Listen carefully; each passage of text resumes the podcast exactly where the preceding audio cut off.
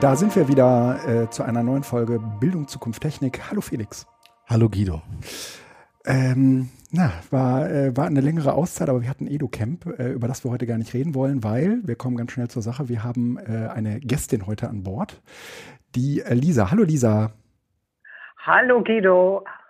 Hallo Felix. Hallo Lisa. Wunderbar. ihr ihr hört es vielleicht, äh, die äh, Lisa ist per Telefon dazu geschaltet. Ähm, das ist äh, wieder ein ganz neues Setup, was wir hier fahren. Egal, wollen wir euch jetzt gar nicht mit, ähm, mit belasten. Äh, entscheidend ist, äh, Lisa sitzt nicht hier in Hattingen, sondern ist äh, bei sich in Hamburg geblieben. Und ähm, Dank der digitalen Technik sind wir heute in der Lage, es ist so schön, oder? uns zu unterhalten, Ja. obwohl wir nicht da sind. Ja. Äh, das äh, haben wir hin und wieder mal get getan und in diesem Fall lohnt es sich auch, ähm, äh, diesen, diese Mühen auf uns zu nehmen, äh, so weit entfernte äh, Gäste dazu zu schalten, weil die Lisa einen Text geschrieben hat, der zumindest äh, von Felix und mir gelesen wurde. Ja, vielleicht auch noch ein paar andere. Und wir wollten der Lisa ein paar Fragen äh, zu diesem Text stellen. Vorneweg ähm, weiß ich gar nicht, ob äh, alle wissen, wer Lisa ist. Insofern wäre es ganz gut, Lisa, wenn du ähm, dich ein wenig vorstellen könntest. Ich bin Lisa Rosa. Nachnamen habe ich ja auch. Und ich äh, bin schon ziemlich alt. Und ich bin schon äh, lange Lehrerin gewesen und seit etlicher Zeit Lehrer Fortbildnerin. Und am liebsten lerne ich. Und äh, das mache ich mit Lesen und Denken und Schreiben und äh, natürlich mit mich unterhalten. Am liebsten über Twitter oder jetzt so wie jetzt. Äh, Genau. Äh, das ist äh, tatsächlich die äh, erste sehr interessante Frage, die du äh, gerade selbst äh, gestellt hast. Wie lernst du eigentlich? Ziemlich durcheinander. Also wenig systematisch, aber manchmal lerne ich systematisch, weil ich sonst mit dem Durcheinanderlernen nicht weiterkomme. Aber ansonsten lasse ich mich von meinen eigenen Fragen führen. Und das Coole ist, seit ich vor vielen, vielen, vielen Jahren das Netz entdeckt habe, dass das genau die richtige, äh, das richtige Medium ist, in dem man so lernen kann. Also vom Hölzchen aufs Stöckchen oder vom Stöckchen aufs Hölzchen. Und ähm, dann muss man nur immer wissen, wo man ist und immer verschiedene Sachen im Kopf behalten, wo man eigentlich ursprünglich mal hin wollte und so. Das muss man sich natürlich auch alles merken, damit man nicht untergeht. Aber das macht riesen Spaß für mich, ja. Ich, das, das finde ich äh, interessant zu hören. Du hast ja letztens auch gesagt, dass du ähm, äh, dankbar bist, dass du die Tastatur hast. Ich weiß, glaube ich, glaube ich, bei Twitter war es, weil das mit dem Schreiben ähm, äh, viel zu lange dauert. Du, du denkst beim Schreiben und deshalb ist das mit der Tastatur besser. Das war von dir, ne? Ja, ja. Genau. Aber das liegt daran, äh, dass ich offensichtlich zu dicke Wurstfinger für die Tastatur im Telefon habe. Und außerdem, ja, ich bin, ich habe nicht ge, ähm, getextet in der SMS-Zeit mit dem alten Handy. Damals habe ich immer noch Ah, telefoniert. T8. Und deswegen habe ich das mit den, ähm, genau, und deswegen habe ich mit, nicht mit den Daumen angefangen zu schreiben. Aber ich habe als Kind äh, schon äh, Tastaturschreiben, zehn Fingerschreiben gelernt. Da hat mich mein Vater hingeprügelt. Also der Junge hat Autofahren gelernt und die Tochter hat ähm, Maschine schreiben gelernt. Jetzt frag dich mal, wer zukunftsfähiger geworden? Alles klar. Ey, geil, ja. So, und ähm, ich habe ähm, gelernt, dass ich, das habe ich selber rausgekriegt, mal im Studium. Und ich bin heute noch erschrocken darüber, dass mir kein Professor oder Assistent oder mit wem man es damals als Hilfskraft ähm, zu tun hatte, also als Lernhilfskraft, ähm, mir jemals gesagt hat, dass ich nicht bloß lesen muss, sondern dass ich auch meine Gedanken dazu aufschreiben muss. Mhm. Das haben die einem damals nicht beigebracht. Das habe ich erst gelernt, als ich aufs Examen gelernt habe. Da war ja zum ersten Mal der große Druck da mit der allerersten großen Prüfung. Und äh, da habe ich mühsam gelernt oder durch Zufall eigentlich gelernt, dass ich alles aufschreiben muss, was ich denke, weil ich sonst den Faden verliere und nicht mehr weiß, wozu ich die Bücher eigentlich lese und was mhm. ich dann damit machen soll. Mhm. Und da kam mir natürlich damals meine Tastaturschreibfähigkeit äh, äh, in Sekretärinnengeschwindigkeit überhaupt nicht zu Pass, weil damals gab es noch nicht digital. Und ich musste alles mühsam mit der Hand aufschreiben. Und das war äh, ein großes Hindernis, ehrlich gesagt, weil die Geschwindigkeit, mit der ich äh, in, in, der Tastatur denken kann, die ist viel höher und dadurch wird das Lernen, sagen wir mal so, nicht so oft angehalten durch äh, ja. irgendwelche komischen Schreibprozesse. Ne? Ja, interessant, dass du nicht gesagt hast, dass das Lernen dadurch beschleunigt oder effektiver wird. Ähm, ein Thema, auf das wir auf jeden Fall gleich noch zu sprechen kommen werden, nämlich die Effektivität des Lernens. Aber nochmal zurück zu deinen, ähm, äh, zu Schreiben und Lernen. Also ich glaube ähm, auch, dass das eng zusammenhängt und trotzdem würde ich sagen, äh, das mit dem Schreiben ist ja nicht jedem gegeben. Also ich kenne genügend Leute, die tun sich eher schwer damit. Würdest du sagen, ähm, die können dann gar nicht so richtig gut in diesem in diesem Zeitalter lernen, in dem wir uns gerade befinden? Oder würdest du sagen, na, die tun das dann sowieso irgendwie anders? Naja, äh, es gibt ja kein Lernen an sich mhm. oder all, allgemeines Lernen. Lernen ist immer konkret. Es gibt immer äh, für bestimmte Gegenstände und eine bestimmte Art zu und zu lernen, ist Schreiben und Lesen notwendig. Ja. Oder ja, und für andere Gegenstände nicht. Also wenn ich äh, Marathon laufen, immer ein super Beispiel, immer wenn ich Marathon laufen lernen will, brauche ich nicht schreiben können. Mhm. Und äh, eigentlich auch nicht lesen, sondern da muss ich was anderes können und trainieren. Das hat also die Art, wie zu lernen ist, hat nichts mit einem Learning-Stil zu tun oder äh, es war ja mal so eine Weile, ist ganz aus der Mode gekommen, Gott sei Dank wieder diese sogenannten Learning Styles, also dass es äh, visuelle und auditive ja. und haptische Lerner gibt, das ist absoluter Bullshit. Ach. Weil Lernen immer ist gegenstandsbezogen ist. Wenn du Philosophie lernen willst, musst du lesen, musst du schreiben, musst du ganz viel Austausch haben. Also du musst dich über Texte mit anderen verständigen können, äh, nämlich indem du dann dein eigenes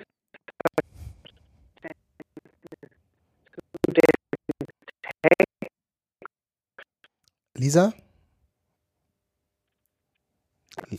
Lisa? Ja. Lisa? Ja? ja. Äh, hat, liebe Zeit. Hast du dich gerade bewegt? Nee, ich habe mich ausgeschaltet. Moment mal. Ja, wir hören dich noch, aber es war gerade äh, so ähm, zum zweiten Mal hintereinander. Es kann sein, dass das, dass das in so ein, kann das sein, dass mein Handy, obwohl ich reinspreche, in den äh, in irgendeinen Schlafmodus geht? Nee, mhm. eher klang es so, als wenn plötzlich die Funkverbindung wegbrechen würde. Aber jetzt bin ich wieder da. Du bist jetzt wieder da. Glasklar, ja. Ja, wir haben hier, ich bin hier im äh, Netz meines, äh, meines Arbeitgebers. Vielleicht ist das nicht so cool. Soll ich mhm. lieber auf LTE rübergehen? Ja, jetzt, naja, also hoffen wir, dass das nicht nochmal passiert. Sonst, ja. sonst schalte ich auf LTE. Wo war ich stehen geblieben? Genau, dass es also nicht diese Lernertypen gibt, äh, sondern dass sozusagen ja. das immer sehr gegenstandsbezogen ist. Mhm. Also Lernen ist gegenstandsbezogen. Das kann man sich ganz leicht an Beispielen klar machen. Und äh, ich habe das am äh, Marathonlaufen gezeigt. Also es gibt Dinge, die muss man trainieren. Ja. Es gibt Dinge, die muss man verstehen. Und dabei ist es auch noch die Frage, ob man sie intellektuell, kognitiv verstehen muss oder ob man sie ähm, technisch verstehen muss auf einer Ebene des äh, Ausprobieren, Learning by Doing und so. Mhm. Wie auch immer. Es gibt ganz unterschiedliche äh, Weisen zu lernen und die hängen immer mit dem Gegenstand zusammen. Das ist eine Binsenweisheit eigentlich, aber wird häufig äh, missachtet. Uh, und äh, natürlich muss man, wenn man äh, auf einer intellektuell-kognitiven Ebene ist, Sachen, Gedanken auch aufschreiben, weil Gedanken kann man nicht einfach im Kopf haben. Die muss man externalisieren. Ja. Sonst weiß man selber nämlich in Wirklichkeit gar nicht, was man gedacht hat. Wenn ihr mal euch selbst beobachtet, was ihr so den Tag über euer internes Selbstgespräch im Kopf führt, mhm. dann ist es äh, häufig voller Brüche. überhaupt nicht konsistent. Ja. Weil das äh, so von einem Gedanken zum anderen springt. Und dann ist, äh, kommt einem plötzlich wieder eine Körperfunktion dazwischen und Mhm. so. Das, ähm, und systematisch denken, an einem Problem entlang denken, kann man eigentlich nur, indem man gleichzeitig schreibt, was man denkt. Also das ist ein ko- gekoppelter Prozess. Ja, das kenne ich vom Bloggen. Äh, das, Natürlich. Wenn ich anfange Ja. zu bloggen, dann äh, mer mer merke ich erst während des Schreibens, dass der Artikel leider länger wird, als ich dachte.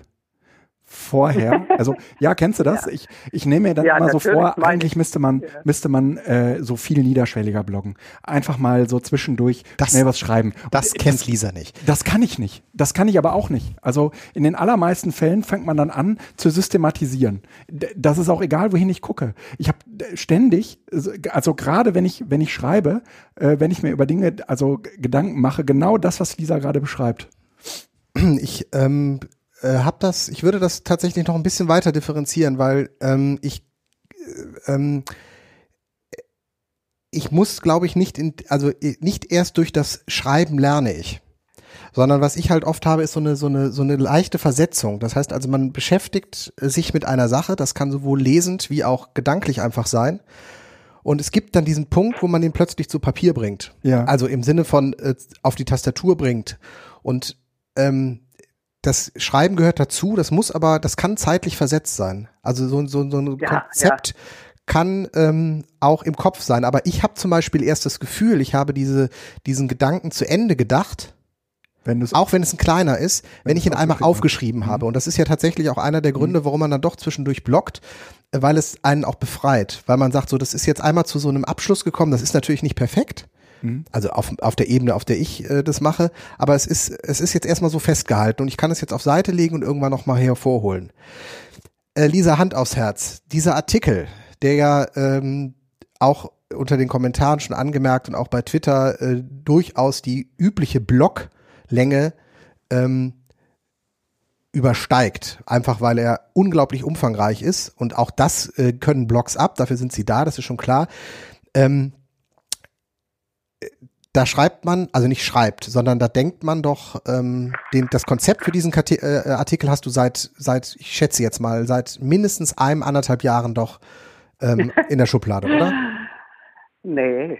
Nein. Weil auch die Referenzen, Aber ich ich- kenne so viele Referenzen, die da drin sind. Und ich Ja. weiß genau, ah, das war der Ja. Zusammenhang, ah, das war bei Twitter da.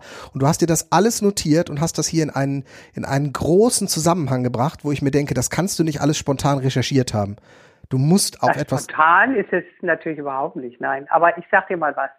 Äh, da sind jetzt ganz viele Sachen drin. Also erstens wollte ich noch mal ganz kurz darauf antworten, was du gesagt hast, dass es immer nacheinander ist. Ja, der Prozess des Denkens, Schreibens, Lesens ist immer ein bisschen versetzt. Das geht nicht gleichzeitig. Aber die, es ist geschwind, äh, es springt immer hin und her Mhm. und ist eine ganz geschwinde Änderung, genauso wie beim sogenannten ähm, äh, Multitasking. Da springst du immer zwischen deinen Tabs eigentlich hin und her und immer ist gerade was anderes im Vordergrund und die anderen Sachen sind Gewehr bei Fuß sozusagen im, im Hintergrund. Und so muss man sich das vorstellen. Und es ist ähm, nicht wichtig, äh, jetzt zu sagen, jetzt müssen wir schreiben oder jetzt müssen wir denken oder jetzt müssen wir lesen. Das muss man natürlich manchmal auch so auseinandernehmen. Ähm, ja, also ich bin sowieso vollkommen hingerissen, dass so viele Leute offenbar tatsächlich das zu Ende gelesen haben. Darauf war ich überhaupt nicht gefasst. Ich habe gedacht, der liest kein Arsch zu Ende den Artikel. Und obwohl ich das mir natürlich gewünscht habe, muss ich ganz ehrlich sagen, im Vordergrund stand Folgendes. Ich brauchte den Druck, dass ich bis zu einem bestimmten Termin, und den Druck habe ich mir, das, die Deadline habe ich mir natürlich selber gesetzt, äh, und habe mir den Druck gemacht, ich muss, muss bis Montagabend diesen Artikel geschrieben haben. Das war ein Riesenschreibdruck für mich. Der kam aber aus meinem Innern. Ich, und zwar deswegen, weil ich gedacht habe, ich muss das mal in eine in sich stimmige Fassung bringen, meine ganze Vorstellung davon, worum es eigentlich geht. Und das der Druck funktioniert. hatte, also ja, natürlich. da So gehört ja dran ich. schon Also, einiges an, äh, wie soll ich sagen, Selbst, ähm, ähm, Disziplin. Selbstdisziplin dazu, ja. Ja, aber das hat damit zu tun, dass nur so bei mir Glücks, Glück entsteht. Ich kann es nicht anders sagen. Es hört sich ein bisschen, bisschen kitschig an. Na, es hört sich aber, ein bisschen nach Jean-Paul an. Nee, bloß nicht. Nicht mit dem. Das war jetzt wie, nein, lass uns bitte das zurück zur Sache kommen. Extra, lass uns zur Sache kommen. Ja, hat er jetzt mit Absicht gemacht, um mich zu ärgern. Dafür kriegst du, wenn wir uns mal wieder F zu F sehen, eine in, in die Kniekehle. Das sage ich dir schon. So, äh, ja, also es ist tatsächlich so, dass ich, äh, ich bin eine alte Frau, ich muss im Prinzip nichts mehr, das ist ja freiwillige Arbeit, die hat ja nichts mit meiner Arbeit auf, auf dem Amt zu tun. Ja. Äh, also jedenfalls nicht, äh, ist sie nicht angeordnet. Ähm, ich äh, arbeite nur noch auf der Ebene und lerne auf der Ebene, was ich will, nur was ich will. Ich beauftrage mich selbst. Und ähm, ich äh, äh, schreibe, ich sitze nie vor einem leeren Blatt, sondern ich warte immer so lange, bis ich es gar nicht mehr aushalten kann zu schreiben. Manchmal komme ich von meinen morgendlichen Läufen, äh, lasse ich eine Runde am Schluss weg, weil ich denke, ich komme nicht mehr schnell genug nach Hause, um das aufzuschreiben, was ich gerade gedacht habe. Und so ein Artikel wie der jetzt, ähm, der setzt sich aus verschiedenen äh, ähm, Betriebssystemen zusammen, also aus ganz vielen morgendlichen Läufen, wo ich am Ende nicht unter die Dusche gegangen bin, sondern dreckig zur Arbeit, weil ich die Duschzeit damit verbracht habe, äh, ganz viel aufzuschreiben. Okay. Wo, wo schreibst so. du das dann hin, so dass du das am Ende wiederfindest? In Evernote. Ah, ja, ich, ich, ja. ich wollte es nur, wollt's nur, äh, Felix ja, feiert sich gerade. Ja. ja, weil das ist das praktischste Gerät dafür, äh? dass ich von allen meinen äh, Kulturzugangsgeräten ja. drauf zugreifen okay. kann. So, sogar, sogar in, äh, im Office okay. Äh, komme ich ran. Äh, ja. Und da sammelst du dann sozusagen zu bestimmten Themen Material. Nee, da sammle ich nur, was ich denke. Das okay. Material sammle ich in Digo. Das Material, mit dem ich arbeite, sind ver verarbeitete, annotierte und, mhm. an, und gemarkierte Artikel in Digo, mhm. die ich in Digo gesammelt habe. Und äh, ja, anderes Material äh, kratze ich mir natürlich zusammen aus meinen eigenen Sachen. Ich äh, habe ja inzwischen die komfortable Lage, dass ich mich selbst zitieren kann. Ja. Und äh, ja, ja. Und wie machst du es ja, mit Büchern? Ja, Wo, äh, wie wie, äh, wie äh, merkst du dir das, was du in Büchern liest? Äh, das geht doch genauso. Also ich hoffe, ich, ich, ich freue mich immer, wenn es was als E-Book gibt, weil das kann ich genauso machen und dann kann ich äh, die Anmerkungen da drin, die kann ich ja über Twitter äh, vertwittern und in Twitter habe ich dann Deswegen like ich manchmal alles meine eigenen klar, Sachen. Alles klar, ja, weil ja. ich die bei, in, in meinen Likes dann okay. gesammelt habe. Und ja. dann finde ich das dann ja. auch wieder. Also ein bisschen messy. Es mhm. ist nicht so ganz so super straight. Mhm. Äh, ähm, äh, aber es funktioniert. Wie ihr das zum mhm. Beispiel macht, aber es funktioniert. Und ich habe einen riesen, ich sage ich mal so, einen riesen ähm, äh, äh, Bibliothek dann mit Gedanken, mit ja. Ressourcen und so weiter, auf die ich dann zurückgreifen kann. Und dann, wenn dann ich den Eindruck habe im Kopf und im Bauch, da, das meiste davon habe ich. Jetzt habe ich eine Idee, mhm. wie ich das alles zusammenbringe. Dann fange ich an, äh, eine Gliederung zu machen. Mhm. Das ist was, was äh, diese Systematik ist nötig, weil ich, wenn ich die Gliederung machen kann, dann weiß ich, ich habe im Grunde genommen den roten Faden. Und wenn ich sie nicht machen kann, weiß ich entweder, es ist zu komplex und ich muss doppelt verfahren und mhm. dreifach und dann wird es schwierig. Oder ich habe noch was nicht fertig zu Ende gedacht. So, und da muss man halt das nochmal sacken lassen. Okay.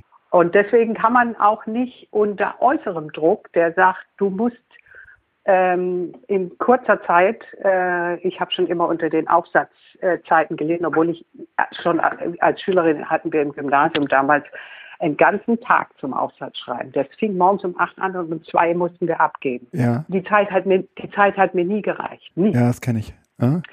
Und man, äh, obwohl ich sofort angefangen habe zu denken und zu schreiben, hat mir die Zeit nie gereicht. Und Verlängerung gab es nicht. Das ist schlimm. Das ist ja. blöd.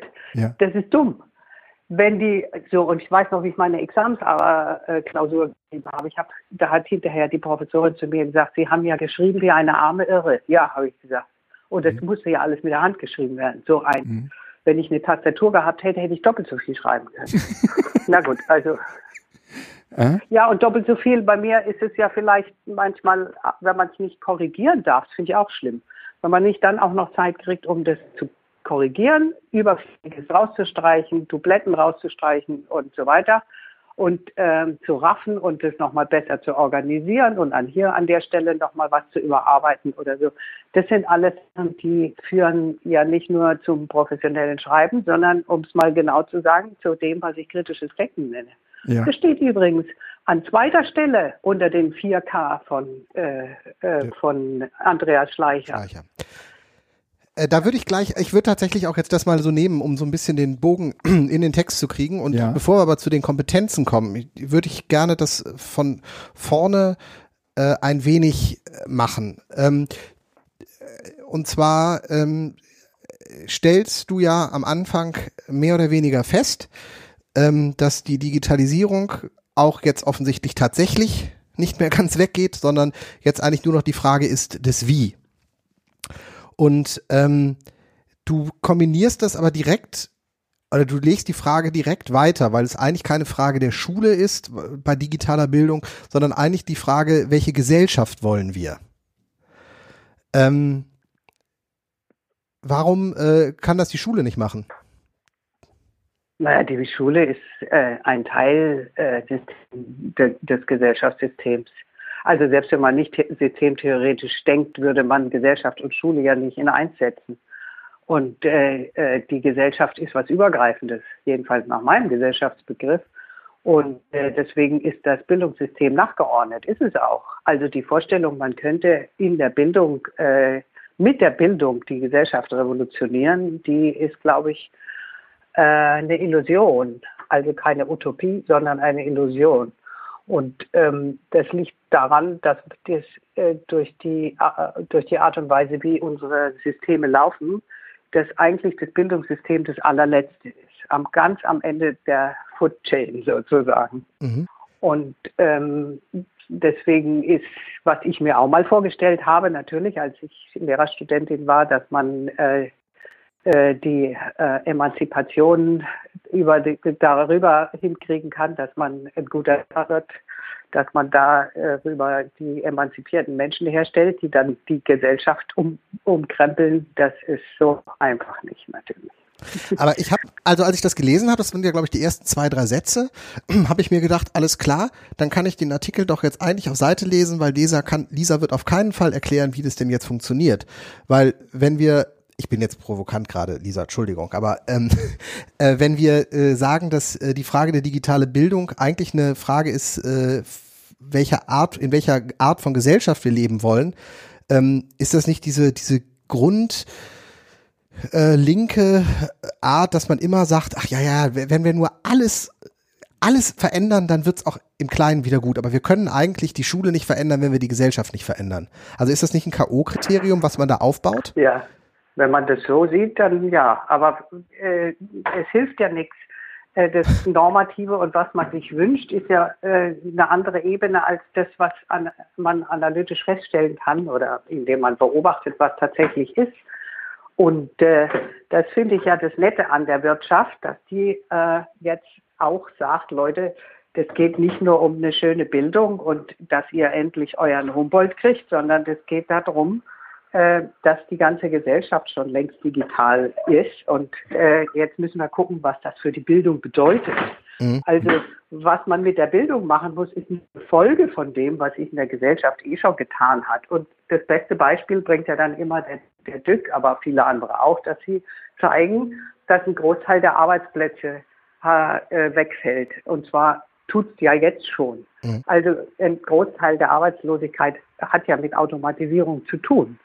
Äh, und äh, die Digitalisierung ist ja nur eine neue Stufe der Automatisierung, aber damit kann der Kapitalismus mhm. diesmal nicht, nicht so gut punkten, wie er das früher konnte.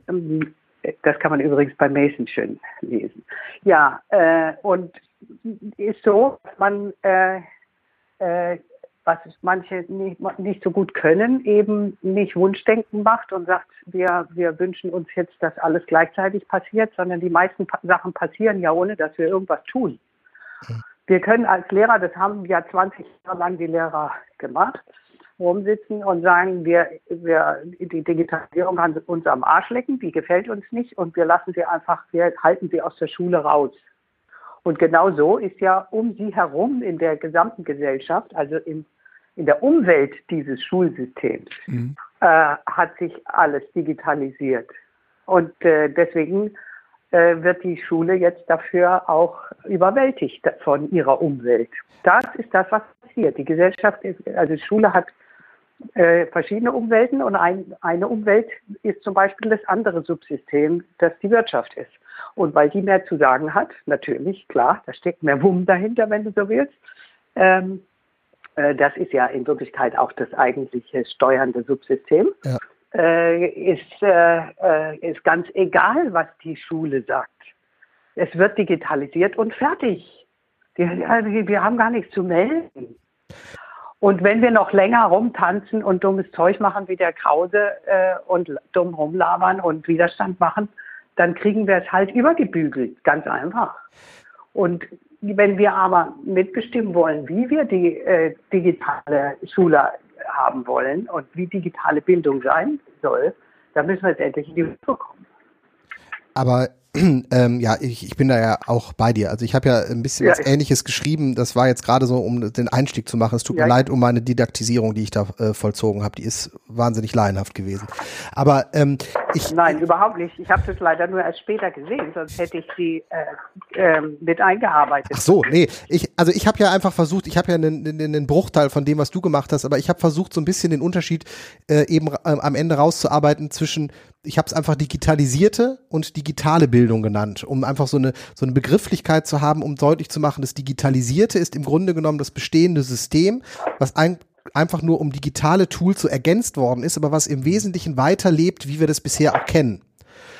Und die digitale Bildung, also einfach als Gegenentwurf, ist dann das, wo wir versuchen, das neu zu denken, wo im Grunde genommen dann deine Ausführungen auch äh, erst voll ja, okay. Angucken. Also es ist ganz egal, wie man das nennt. Ich finde es ganz interessant, was du da an Unterschied äh, versucht hast, auch der Begrifflichkeit, weil das folgt ja äh, äh der Vorstellung, äh, dem Unterschied zwischen Personalized Learning und Personal Learning. Ne?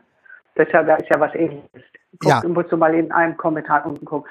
Und ich finde genau, egal wie man es jetzt nennt, aber die beiden e Sachen und die beiden Richtungen muss man auch unbedingt unterscheiden.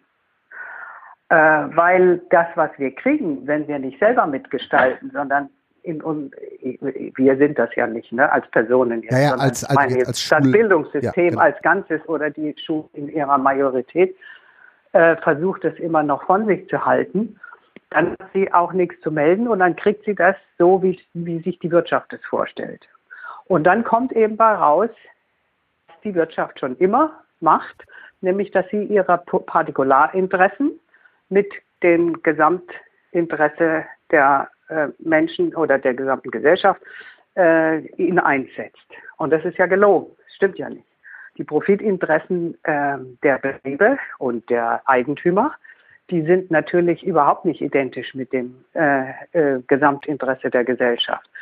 Eine Wirtschaft, die uns den Klimawandel beschert und die uns den Globus unterm Arsch kaputt macht, um ihrer Profite willen, die kann nicht im Menscheninteresse sein. Also das, was ich Gattungsinteresse nenne. Ja. Und das selbe findet natürlich auch in der Vorstellung von der Bildung statt. Wenn ihr euch mal das Buch anguckt, ähm, das Inhaltsverzeichnis kriegt man, glaube ich, zum Reinblättern von äh, Müller-Eiselt und dem, äh, wie heißt er? De, ähm, ah, in meinem Alter hat man schon kein Namensgedächtnis mehr. Furchtbar. Mhm. Äh, wie heißt denn der äh, Träger? Träger. Mhm. Genau. Wenn ihr euch das Buch, ihr müsst es eigentlich lesen. Also so teuer ist es nicht. Ich glaube, die, die äh, digitale Variante bei Kindle, die kostet irgendwas 17 Euro oder so. Mhm. Das habt ihr. Ähm, und wenn ihr, aber das Inhaltsverzeichnis kann man auch so im Netz lesen, mit reinblättern. Äh, dann seht ihr, dass das gesamte Inhaltsverzeichnis nur enthält Vorstellung, Bildung ist ähm, äh, äh, Vorbereitung der Kinder und Jugendlichen auf die Arbeitswelt. Ja. Und zwar auf den Arbeitsplatz, den sie dann mal kriegen. Ja, das, das, enthält nicht, dass der Mensch nicht äh, in erster Linie bloß ein Arbeitstier ist. Das Ja. waren die Sklaven früher. Die haben nur dafür existiert, damit sie arbeiten. Wir haben aber natürlich eine ganz andere Vorstellung vom Menschen und seiner Würde und seiner Natur. Ähm, natürlich. Äh, ähm, und wir haben auch eine andere Vorstellung von Arbeiten. Meine Vorstellung von Arbeit äh, ist absolut nicht deckungsgleich mit dem, wie die Wirtschaft sich vorstellt, wie sie meinen Arbeitsplatz gestaltet. Und, äh, und so weiter und so fort. Und Aber- das kannst du aber direkt im, im Verzeichnis sehen. Und dann äh, setzen sie die, äh, ähm, das Individuum äh, und seine Bedürfnisse absolut reduziert, nur mit Arbeitsplatz gleich. Und ähm, ja, und wie gesagt, und, und die äh, Bedürfnisse der äh, äh, großen äh, oder eigentlich aller Betriebe Profit zu machen, das ist der, der äh, äh, Sinn eines kapitalistischen Betriebs, ist Profit zu machen. Das wird eben identisch gesetzt mit Wirtschaft. Und da hatte ich eben auch Kritik an dem eurem vorigen Podcast Mhm. weil alle Kapitalismuskritik, die ihr da gemacht habt, die hat immer mit der Wirtschaft operiert. Also du meinst diesen Podcast mit äh, René Scheppler, mit Scheppler und, und, äh, ja, und Paul Wege. äh, Okay. Felix. Ja. Ach ja, ach, stimmt, ja, da war ja noch jemand dabei. Genau. Die großen Lobbyismuskritiker haben immer die Wirtschaft gesagt. Und da kommt, da kommt ihr nämlich aus dem Problem nicht raus, dass die Wirtschaft wird ja gebraucht. Eine, wenn- eine menschliche Gesellschaft ohne Wirtschaft gibt's nicht. Ist nicht, ja. Die Frage ist nur, mit welchem System operiert die Wirtschaft? Also ähm, äh, ist es, und es gab ja nun, der, der, das kapitalistische Wirtschaftssystem ist ja nun der, den kleinsten Teil der Menschheitsgeschichte gewesen. Vorher hatten wir andere Systeme. Also das ist auch nicht vom Himmel gefallen. Das darf man auch nicht in eins setzen. Das muss man historisieren. Und wenn der Kapitalismus erst vor 150 Jahren oder 200 Jahren entstanden ist, äh, und wir jetzt, sagen wir mal so, am, am Peak, weil wir dem Höhepunkt sind und auch vielleicht auf der Wende, äh, dann kann er ja auch wieder verschwinden. Es wäre auch so, so es wäre ja auch eigentlich äh, idiotisch zu denken, das wäre jetzt das Ende der Geschichte. Das hat der Fukuyama ja mal behauptet, aber das lässt sich ja äh, für historisch denkende Menschen überhaupt nicht halten, weil das Ende der Geschichte würde bedeuten, dass alle Menschen tot sind. Meteoriteneinschlag, Menschheit vernichtet, genauso wie damals die Sauröhr. Das ist das Ende der Menschheitsgeschichte. Das wäre es ja. Ja, aber soweit sind wir nicht. Ich glaube, die ist 2016 hat äh, gezeigt, dass es noch sehr, sehr spannende Entwicklungen gibt und äh, wir haben 2016 auch noch nicht zu Ende. Aber ähm, ich habe, äh, also die, du, du ähm, kritisierst ja, ähm, dass dieser Vorschlag von Träger und Eiselt ähm, ähm, sehr jetzt würde ich gerade sagen, wieder wirtschaftsgetrieben ist und äh, referenziere da natürlich Na, auf das Kapitalismus getrieben. Profitgetrieben, ja, Ja, auf jeden Fall. jetzt, Also der Gedanke ist jetzt auch gerade, dass darauf, darauf will ich nicht hinaus, sondern das ist, also der ist getrieben von einer äh, dem dem dem Schulsystem fremden Subsystem, in dem Fall Wirtschaft oder Profit, weil wie auch immer man das nennen möchte, was das Medium dann ist. Ähm, und die Frage ist ist ist ist ist das schon digitale Schule, was dabei rauskommen kann? Weil ähm, wenn wir ja äh, argumentieren, also das ist so die Argumentation, in der ich mich zumindest bewege und ich meine, die käme auch äh, äh, schon länger her und damit auch ein Teil äh, bist du da auch mit drin, dass wir eigentlich sagen, dass Schule der Buchkultur in der Art und Weise, wie sie im Moment funktioniert, eigentlich zukünftig nicht mehr funktioniert, weil wir ganz andere Ansprüche und zwar jetzt nicht wirtschaftlich, also Arbeitsplatz äh, fokussiert, weil wie die Arbeitsplätze in 15 äh, Jahren aussehen, wenn die Kinder aus der Schule sind oder in 20 Jahren, das lässt sich ja gar nicht prognostizieren. Auch nicht aus, der Wir aus dem Wirtschaftssystem selbst heraus, dass wir also eigentlich ein Schulsystem haben, was ähm, überhaupt nicht mehr ähm, das tut, was es eigentlich mal tun sollte. Vorbereiten auf irgendetwas, was Leben ist, lernen, Interesse erwecken und so weiter. Und wenn jetzt die Wirtschaft kommt und setzt auf das bestehende Buchsystem im Grunde genommen eine Digitalisierung raus, die aber nach den gleichen Maßstäben und Kriterien funktioniert, Messbarkeit, Effektivität, du nimmst das ja auch auseinander anhand dieser Old Schools, ähm, ist denn das das, das kann ja nicht sein. Also ich würde sagen, dass diese Schule auch nur eine Brückentechnologie ist, die irgendwann zusammenbrechen wird, weil sie eigentlich die Ansprüche, die die Gesellschaft, die die Menschheit an das neue Leitmedium hat, in keinster Form abbildet.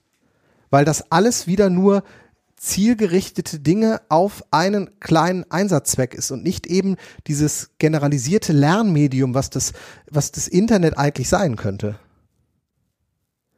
Also ich, ich, das ist jetzt, äh, du hast so viele Ebenen angesprochen. Ich muss das mal jetzt ein bisschen temporalisieren, den, diesen ganzen komplexen äh, Zusammenhang. Äh, also erstens äh, verhält sich die, die sogenannte Wirtschaft, ich sag mal, die Leute, die in der Wirtschaft jetzt diese ähm, digitale Bildungsrevolution promoten, mhm. mit richtig viel Bums dahinter, die verhalten sich auf der einen Seite fortschrittlich. Mhm.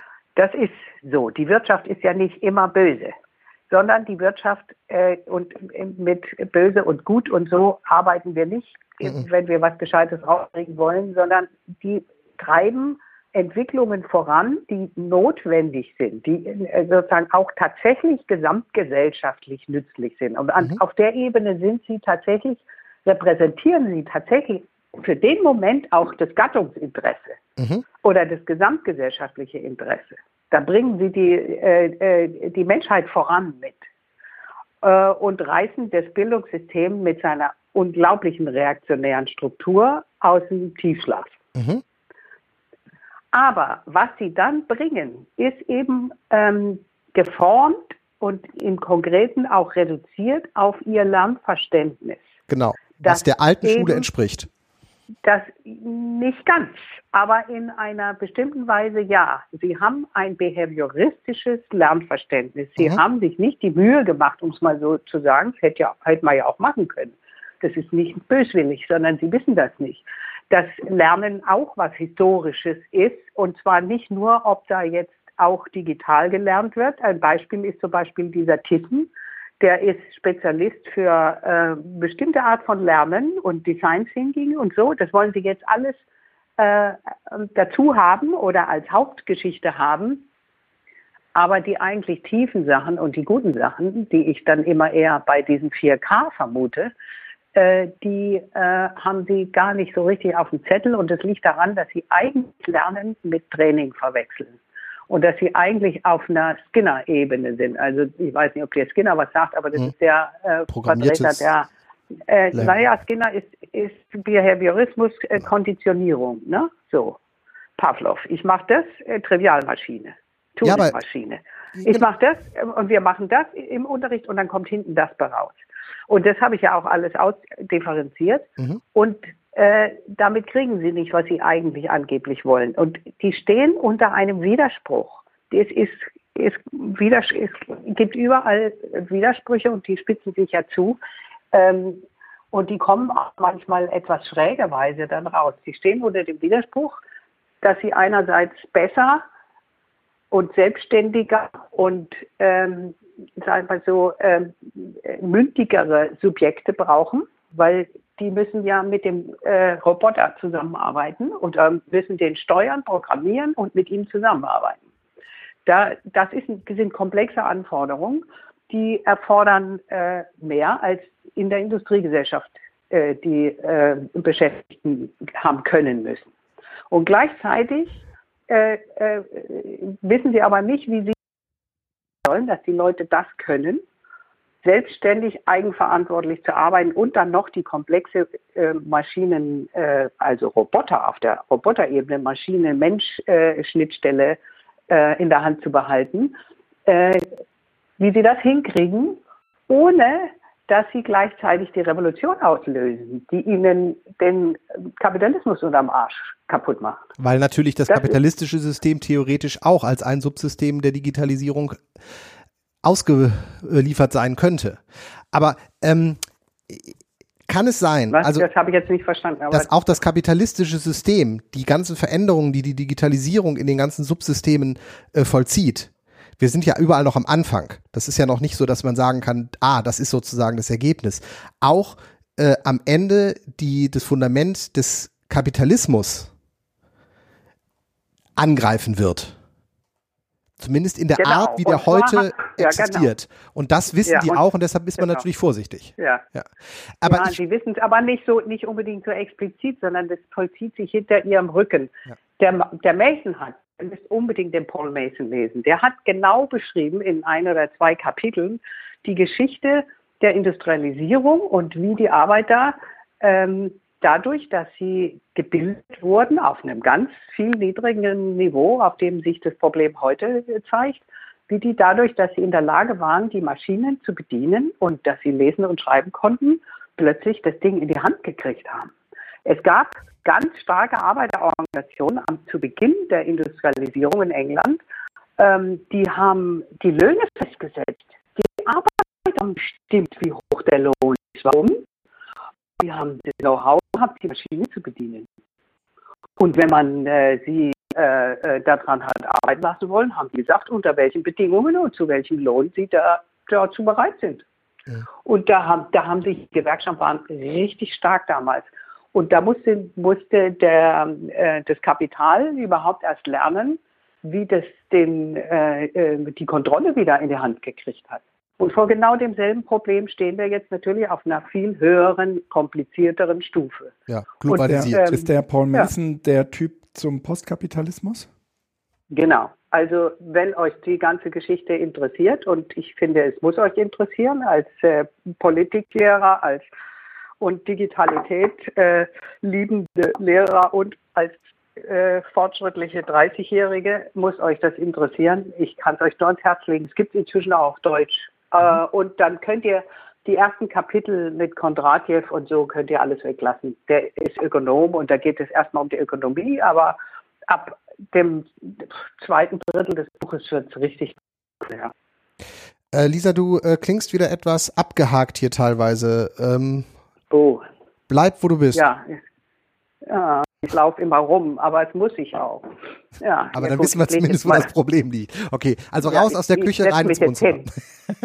ich setze mich jetzt hin und lege die Füße auf den Tisch. Also, äh, ich äh, werde ja, ich kenne aus meiner äh, eigenen äh, Erfahrung immer wieder diesen Punkt, ja, also das mit der Digitalisierung, dass sich da irgendwas verändern würde, das hätten wir jetzt ja verstanden, aber Herr Schaumburg oder Felix, wie denn? Wie sieht denn so eine Schule aus? Und ähm, äh, ich äh, komme da jetzt darüber drauf, dass ähm, wir ja im Moment ähm, aus äh, von Wirtschaftsunternehmen, von Stiftungen einfach eine Vorstellung davon entwickelt bekommen, wie digitale Schule aussehen könnte, die aber natürlich mit Begriffen, du hast das gerade noch schöner auch erklärt, mit Begriffen, die existieren, die aus ihrer eigenen Lernbiografie auch irgendwie kommen, hantieren. Also ähm, die historisieren das nicht ähm, und ähm, die können auch, weil sie natürlich da gar nicht in der Profession sind, auch nicht neu Begriffe entwickeln, um irgendwie deutlich zu machen, wie sich auch Lernen strukturell verändern könnte.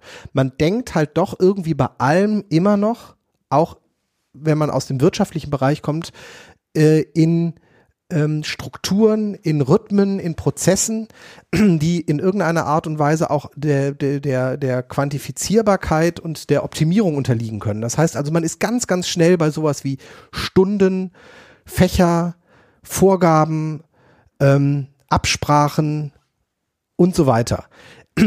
Was nee, warte mal, da hat ja, nee, nee, das ist viel, viel komplizierter. Also die Widersprüche sind viel enger und äh, gehen bis tief ins Mark. So einfach ähm, das Schlechte von dem Guten zu trennen, lässt sich gar nicht. Wenn du dir die Altschool-Website mal richtig durchguckst oder die School of One äh, mal richtig durchguckst, die haben richtig fortschrittliche Sachen. Die haben ganz viel Projektlernen. Die ist unglaublich schülerfreundlich. Das ist ein, äh, deswegen gehen die Schüler auch wahnsinnig gerne zu, der Schu zu den Schulen. Das ist nicht von morgens bis abends bloß äh, Belehrung und Lerntracking. Kannst du dich woanders hinsetzen, Lisa? Der Platz ja. ist genau der falsche. Okay, dann bin ich zu weit vom WLAN äh, runter weg. Ähm, nein, ich meinte das auch besser? tatsächlich jetzt nicht besser? auf, ja, ja, im Moment ist jetzt gerade besser.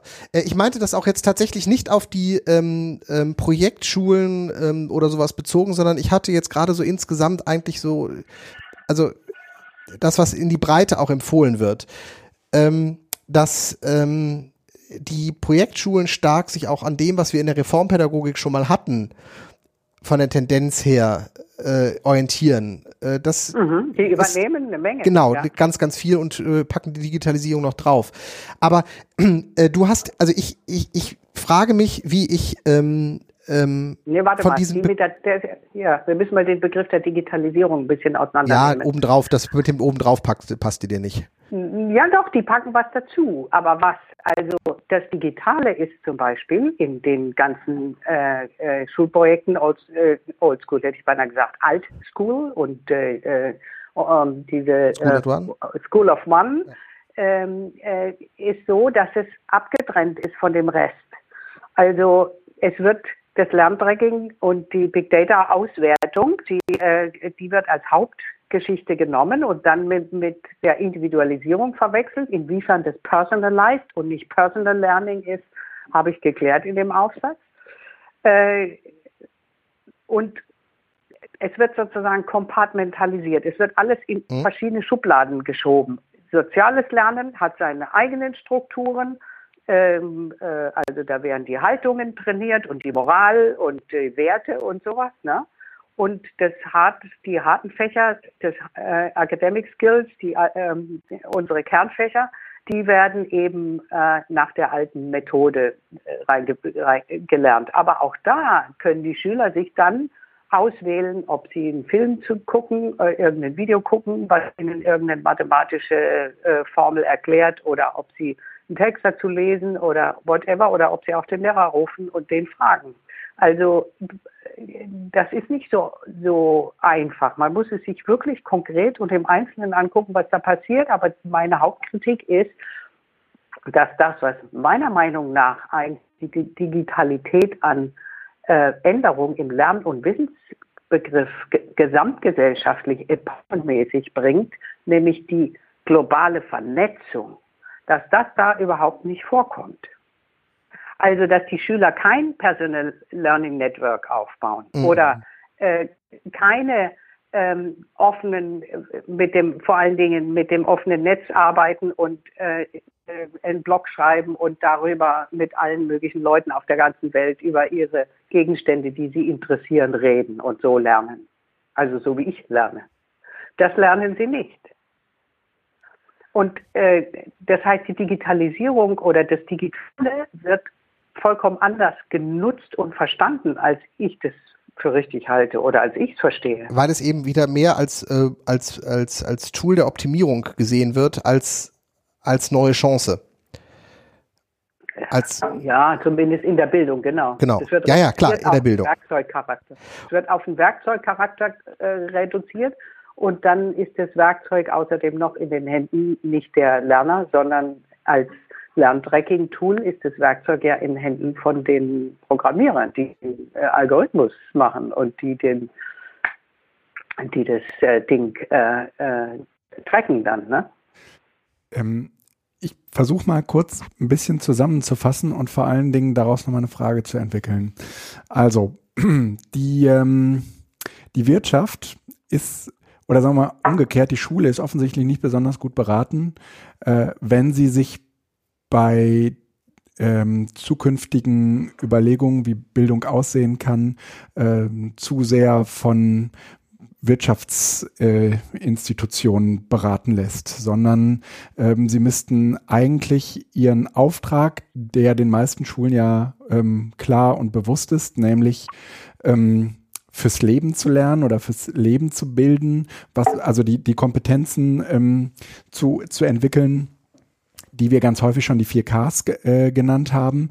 Ähm, aber wäre Kreativität, nicht, kritisches Denken, Kommunikation, Kollaboration, einfach damit die ja, einmal okay, genannt ne? worden sind. Wäre es aber denn nicht theoretisch denkbar, ähm, weil ähm, natürlich die Wirtschaft erst einmal als ein Partner, der auch das nötige Kleingeld mitbringt, um sozusagen dieser Revolution an genügend ähm, naja, Einfluss äh, zu verleihen, äh, wäre es nicht theoretisch äh, denkbar, dass die Wirtschaft da eine Rolle spielt, dass sozusagen nur die Bildungsinstitutionen aufpassen müssen, mit welchem äh, Anspruch das letztendlich mit ihnen gemacht wird. Also welche Rolle sozusagen sie äh, in diesem in diesem Revolutions in diesem Bildungsrevolutionsprozess äh, spielen, dass die sozusagen in den Bildungsinstitutionen einfach klarer sein muss und dass die da sozusagen sich auch äh, in gewisser Weise emanzipieren müssen. Aber dass es grundsätzlich erst einmal überhaupt kein Problem ist, dass ähm, Wirtschaftsinstitutionen sagen, wir können euch das Geld dafür geben.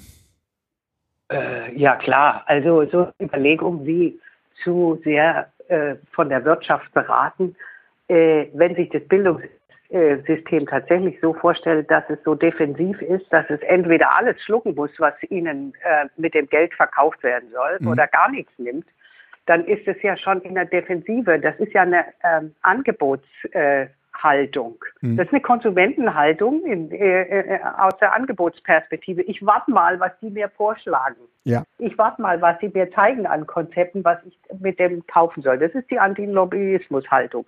Und äh, dann stellt man fest, ah nee, so wollte ich es ja nicht. Und dann wird geschimpft mit der Wirtschaft ja. und gesagt, äh, ihr seid aber, ihr seid aber böse, ihr habt eigene Interessen. Ja, Herrgott, zack, äh, ohne eigene Interessen gibt's nichts. Genau.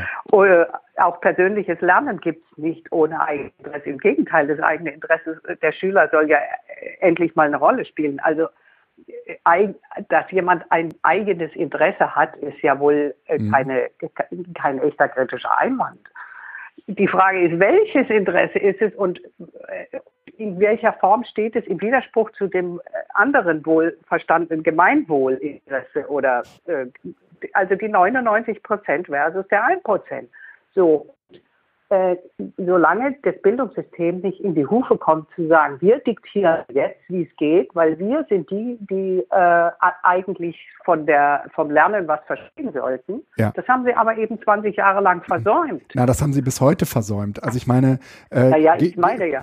Guck, guck dich doch mal in Schulen um. Also äh, da, da äh, fällt einem ja fast nichts mehr zu ein, äh, wenn sozusagen die, die, die Digitalisierung visualisiert wird in Form von der Menge der der iPads, die im Schrank liegen. Ja, also ich meine, ja, ja. das ist. Äh, Aber genauso, genauso, wenn ich mir, wenn ich mir jetzt hier die, neu, die neue Seite angucke von der digitalen Welt, äh, die aus der Wirtschaft kommt, äh, wenn du da auf den Button klickst, äh, ähm, Schule, digitalisierte Schule, da kommt nur Dreck.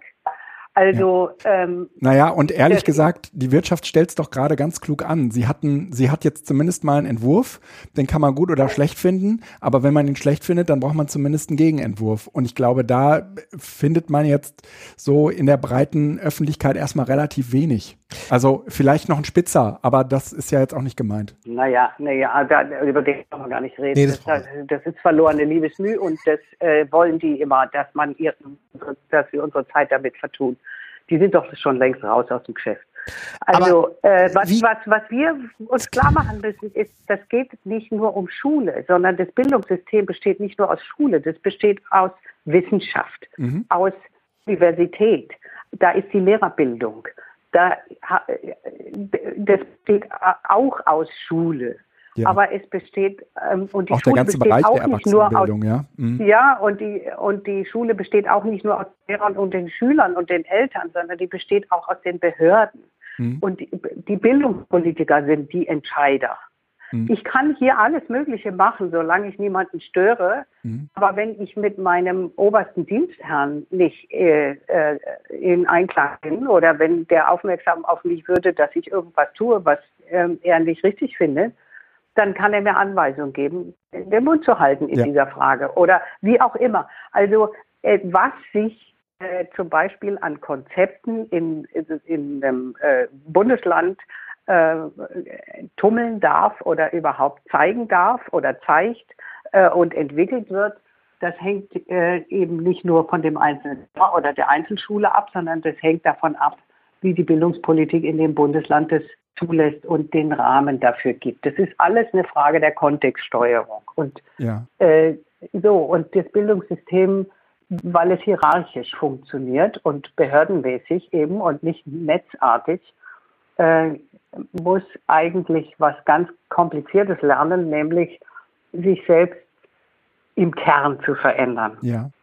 Das ist eine Frage von Tod und Leben insofern auch, dass wenn, wenn das System an seinen eigenen Kern rangeht oder ginge, ähm, dann kann es dabei auch kaputt gehen. Mhm. Und äh, ähm, das ist was, warum mir der Jackie in, äh, aus Kanada so gut gefällt, weil der genau an der Stelle gedanklich arbeitet.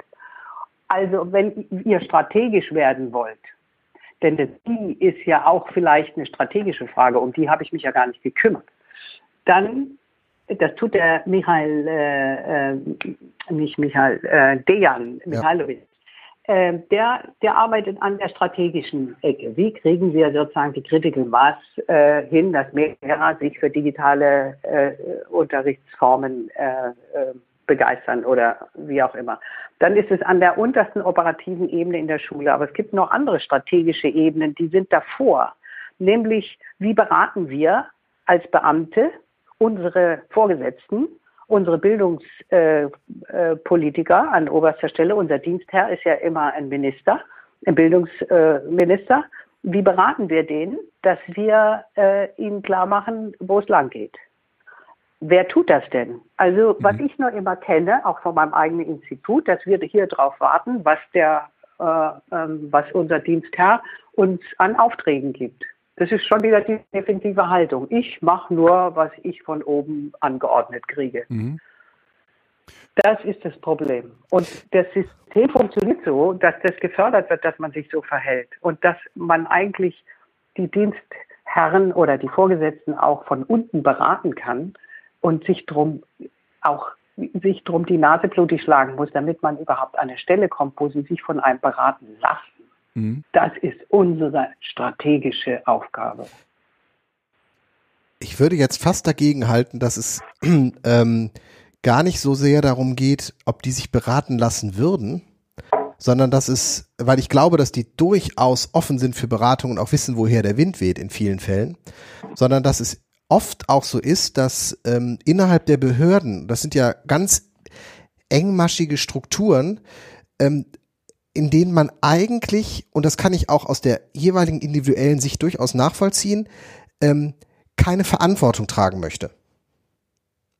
Und wenn du an das, an den Kern eines äh, Betriebssystems gehst, äh, dann wird es zwangsweise darum gehen, dass man um, ich sage es jetzt mal bildlich genommen, um den Kern herum, den man austauschen möchte, ein ganz festes Gerüst hat, wo jeder für eine gewisse Sache auch eine Verantwortung trägt, ja. damit der Kern ausgetauscht werden kann und danach das System nicht implodiert, sondern sozusagen in einen Modus der Transformation äh, übergehen kann. Das will keiner. Das will keiner im System. Aber es will keiner Verantwortung nehmen. Und das ist, glaube ich, eher das Problem, weil da dass diese Nicht-Verantwortung übernehme, äh, Name mit ganz viel Meckerei. Also ich kriege das im Moment so ganz beiläufig mit, mit Gute Schule 2020. Es gibt zwei Typen. Sag mal kurz, was ist das? Gute Schule 2020 ist das Förderprogramm von Nordrhein-Westfalen, in dem ah. alle Schulen ähm, äh, insgesamt zwei Milliarden Euro kriegen zur Infrastrukturerneuerung. Ja. Infrastruktur ist aber einerseits die Schulgebäude und andererseits die digitale Infrastruktur. Ja. Spreche ich nächstes Mal ausführlicher drüber. Aber da kriege ich im Moment wesentlichen zwei Sachen mit, so im Rahmen der Medienberatung. Die einen, die nämlich sagen, ich warte nicht, sondern ich gehe progressiv nach vorne. Ja. Und dann stellt man fest, man kommt auf ganz viele offene Ohren, die sagen, ja, ja klar, kann man mal machen, kann man mal machen. Und es gibt die sagen, Leute, die sagen, oh, mich hat noch keiner angesprochen. Mhm. Aber im nächsten Moment, eigentlich hat man schon das Meckern in der äh, Sache, dass das nicht nur ist, mich hat noch keiner angesprochen, sondern ah, wahrscheinlich machen die ja eh irgendwelche Sachen wieder, die nicht gut sind. Mhm. Und auf dieser Position hält man sich dann sehr, sehr gerne auf, weil sozusagen die Empörung über die eigene Untätigkeit dann hinwegtäuschen kann. Aber wenn man sich empört, ist man ja zumindest engagiert. Ah. So. Und ich glaube, dass das so eine schwierige Sache ist. Also ähm, die ähm, in dem Moment, Redest wo ich jetzt von Lehrern oder von Bildungspolitikern? Äh, von von von dieser von Bildungspolitikern, von von Administrativen, nicht ah, so sehr von okay. Lehrern. Und ich glaube tatsächlich, dass ja. wenn da ähm, Leute reingehen und sagen, ich habe da eine Idee, ich würde gerne das machen, hm. dann sagt auch der Beamter, oh, spricht jetzt nichts dagegen, das umzusetzen. Aber wichtig ist, ich bin's nicht schuld. wenn es daneben geht. Genau. Und das Na, ist das Interesse das ist, des äh, ja, Beamten. Also, und also, ich sag mal so, das kann man. Die sind nicht beratungsresistent. Ja. Nee, habe ich nicht gesagt. Nee, Aber, nee, das äh, wollte ich nur unterstreichen, genau. Ja, ja, also es besteht eigentlich genau die Aufgabe, dass wir, ich sag mal so, ein, ein Sturm machen in diese, in diese Richtung und sagen, wir wollen euch jetzt beraten, wie es geht und wir wollen beteiligt werden. Wir wollen nicht Konzepte von euch von oben kriegen mit irgendwelchen äh, äh, dann von irgendeinem aus der Wissenschaft beforschten iPad-Projekt, das wir dann irgendwie umsetzen dürfen, sondern wir wollen mal machen dürfen. Und da brauchen wir, dazu brauchen wir die und die und die Bedingungen. Und die kriegen wir jetzt auch von Wanka und wir wollen jetzt, wir schreien jetzt ich, äh, wenn es WLAN verteilt wird, wir kriegen das bitte schon äh, nächstes Jahr und haben alles voll stabiles Netz und alle Schüler dürfen ihr Gerät mitbringen und wir dürfen mal so, solange uns die Lust dazu besteht und in jedem Fach und überall alles ausprobieren, was wir damit ausprobieren wollen. Das kann man durchsetzen, wenn man will. Äh, wenn man, da braucht man nicht nur Hutzpe für, sondern da kann man vielleicht auch entdecken, dass in der Behörde unterschiedliche Leute sind. Also die Systemtheorie sagt, ein System kann sich nur ändern, wenn die Entscheider andere Entscheidungen treffen. Und die Entscheider sind tatsächlich Personen. Das sind mhm. einzelne Menschen. Das sind tatsächlich Personen in dem System, die äh, Macht haben, was zu entscheiden. Und da trifft man auf solche und solche. Ich durfte vor Jahren auch mal was äh, an einer entsprechenden Stelle in der Behörde vortragen. Das hat die nicht überzeugt. Dafür hat sie was anderes überzeugt und deswegen war mein Ding weg. Das war, das ist ja okay so. Aber ich hatte die Möglichkeit. Ich, mhm. ich habe ich hab in der Behörde nachgefragt, ob ich Ihnen mal was vorstellen darf. Und das hat geklappt. Und ähm, ich glaube, so könnte man viel mehr, man könnte die mit Konzepten äh, vollschmeißen und äh, man könnte einen Konzeptstorm äh, erfinden und äh, damit in der Behörde äh, vorstellig werden. Und dann kann man ja mal gucken, mit welchen Entscheidern kann man was Vernünftiges äh, zustande bringen und mit wem arbeitet man lieber nicht zusammen, weil der dumm ist. Aber es gibt, das sind da zwei verschiedene Ebenen. Das eine ist, Wanka sagt, hier habt ihr, ich habe da Geld für Infrastruktur. Das erinnert mich tatsächlich so ein bisschen äh, an Schulen ans Netz. Ähm, dann haben die alle die, äh, die Infrastruktur. Aber bis, bis dahin weiß eigentlich noch niemand so richtig, was man mit der Infrastruktur macht. Und weil es ja nur Infrastruktur ist, kann man zur Not diese Infrastruktur eben einfach nie nutzen. Und deswegen glaube ich, ja, das ist äh, sozusagen auf der Ebene der Entscheider oder der politischen Administration sozusagen ein großer Erfolg, wenn man äh, WLAN an die Schulen kriegt. Aber ähm, letztendlich das pädagogische Konzept dafür entwickeln, müssen die Lehrer und die Lehrerinnen. Das dürfen, wenn sie dürfen. Das Problem ist folgendes, dass alle sitzen jetzt, ob das Lehrer sind oder Schulleiter oder Behördenmitglieder und sagen, ja, warten wir mal, wenn es kommt dann warten wir auf den Auftrag, dass wir vielleicht jetzt ein Programm dafür machen sollen. Nee, so kann man da nicht rangehen. Es ist nur gut, dass das angekündigt worden ist und jetzt müssen wir in die Forderungshaltung gehen und sagen, jawohl, das wollen wir. Und wir haben hier, gucken Sie mal, ich mache jetzt meine Schublade auf, wir haben sogar ein tolles Konzept schon. So kann das laufen. Und ich möchte das jetzt vorstellen, das Konzept. Und so wollen wir das haben. Und du wirst lachen. Tatsächlich, dieses Forum Bildung Digitalisierung hat mich aufgefordert und auch viele, viele, viele andere, unsere Konzepte vorzustellen. Die, die, die, die sogenannte Wirtschaft weiß nämlich gar nicht so hundertprozentig, äh, was sie genau alles machen will. Aber ähm, wir müssen in Vorlage gehen, wir müssen in die aktive Haltung gehen. Und natürlich gibt es ganz viele Lehrer, die warten, weil das so hat das System ja bisher funktioniert immer, ähm, dass sie warten darauf, dass sie eine Anweisung kriegen von oben. Stattdessen müssen wir sagen, oh geil, äh, da kommen fünf Milliarden und die sind für WLAN und dafür, dass Bring Your Own Device ist. Und jetzt äh, machen wir mal die Vorschläge, wie wir es haben wollen. Und Forderungen stellen, nicht nur Vorschläge machen und warten, dass die vielleicht mal abgefragt werden. Hingehen und sagen, geil, wir wollen das haben und jetzt sagen wir, wie wir das damit, was wir damit machen wollen. Und wir wollen auf jeden Fall, dass unsere Vorschläge berücksichtigt werden. Wer macht das? Wo? Also ich glaube, es hat sich noch. Also ich mache das so. Bei uns in Wuppertal mache ich das genauso im Moment. Super. Und das, kann, machst du das Beste, was du machen kannst. Genau, und ich, das ist das Lustige. Äh, ich merke, dass das ähm, eine Haltung ist, über die viele überrascht sind. Und du läufst, fängst an zu laufen und du kommst verdammt weit. Also so einfach, die, die, die, das sind ganz viele Menschen, die das eigentlich in gut in Ordnung finden, wenn wenn, wenn da jemand mal die Initiative ergreift. Aber eben das meine ich eben auch, auch, weil sie im Zweifel sagen können, wo die Idee herkam und wer dafür verantwortlich ist. Na, dann mach's doch mal ein bisschen konkreter. Was, was, was machst denn du da genau? Ach so, dass sie Verantwortung auf dich abwälzen können, falls in die Hose geht. Im oder? Zweifel. Dass die, diese du? Idee ist ja, Ja. die ist ja eine bekloppte Idee von dem da draußen gewesen und Na, äh, aber was denn? Was ist das denn für eine Idee? konkret, das ist Ja. die, ja, ich, ich würde da tatsächlich gerne nächstes Mal ausführlicher drüber reden. Aber wir sind doch gerade beim Thema. Ja, aber das gehört, nein, ähm, ähm, die, ähm, Geht's um WLAN oder geht's um Doch, Schulkonzepte? jetzt sind wir aber neugierig. Jetzt wollen wir mal hören, was eine Idee hat. Ja, ich mache jetzt eine kurze zehnminütige Kunstpause. Nein, die, ähm, äh, die äh, Gute Schule 2020 äh, ist die, eine Initiative der äh, äh, Landesregierung Nordrhein-Westfalen. Es ist wohl verwunderlich, dass sie jetzt kommt. Nächstes Jahr sind Wahlen. Aber trotzdem ist sie gut. Ähm, es ist ein Förderprogramm, ähm, wo die verschiedenen Städte äh, Kontingente, ähm, festgeschriebene Kontingente Förderkontingente zugesprochen bekommen haben. Und das läuft so, dass das Land Nordrhein-Westfalen quasi die Tilgung für Schulden übernimmt, die die Städte machen. Also die Förderung ist sozusagen, die Stadt macht eine Schuldung, verschuldet sich und das Land übernimmt die Tilgung. Und ähm, das ist pro Stadt festgeschrieben. Das ist also jetzt hier, und das ist eigentlich ganz gut, nicht so ein ähm, First Come, First Serve, sondern jeder hat jetzt die Möglichkeit und die Pflicht, da aktiv zu werden. Und es gibt einige Städte, die sagen, gucken wir mal. Andere Städte sagen, oh, wie super, wir wollten eh eine Grundschule bauen, dann bauen wir die jetzt.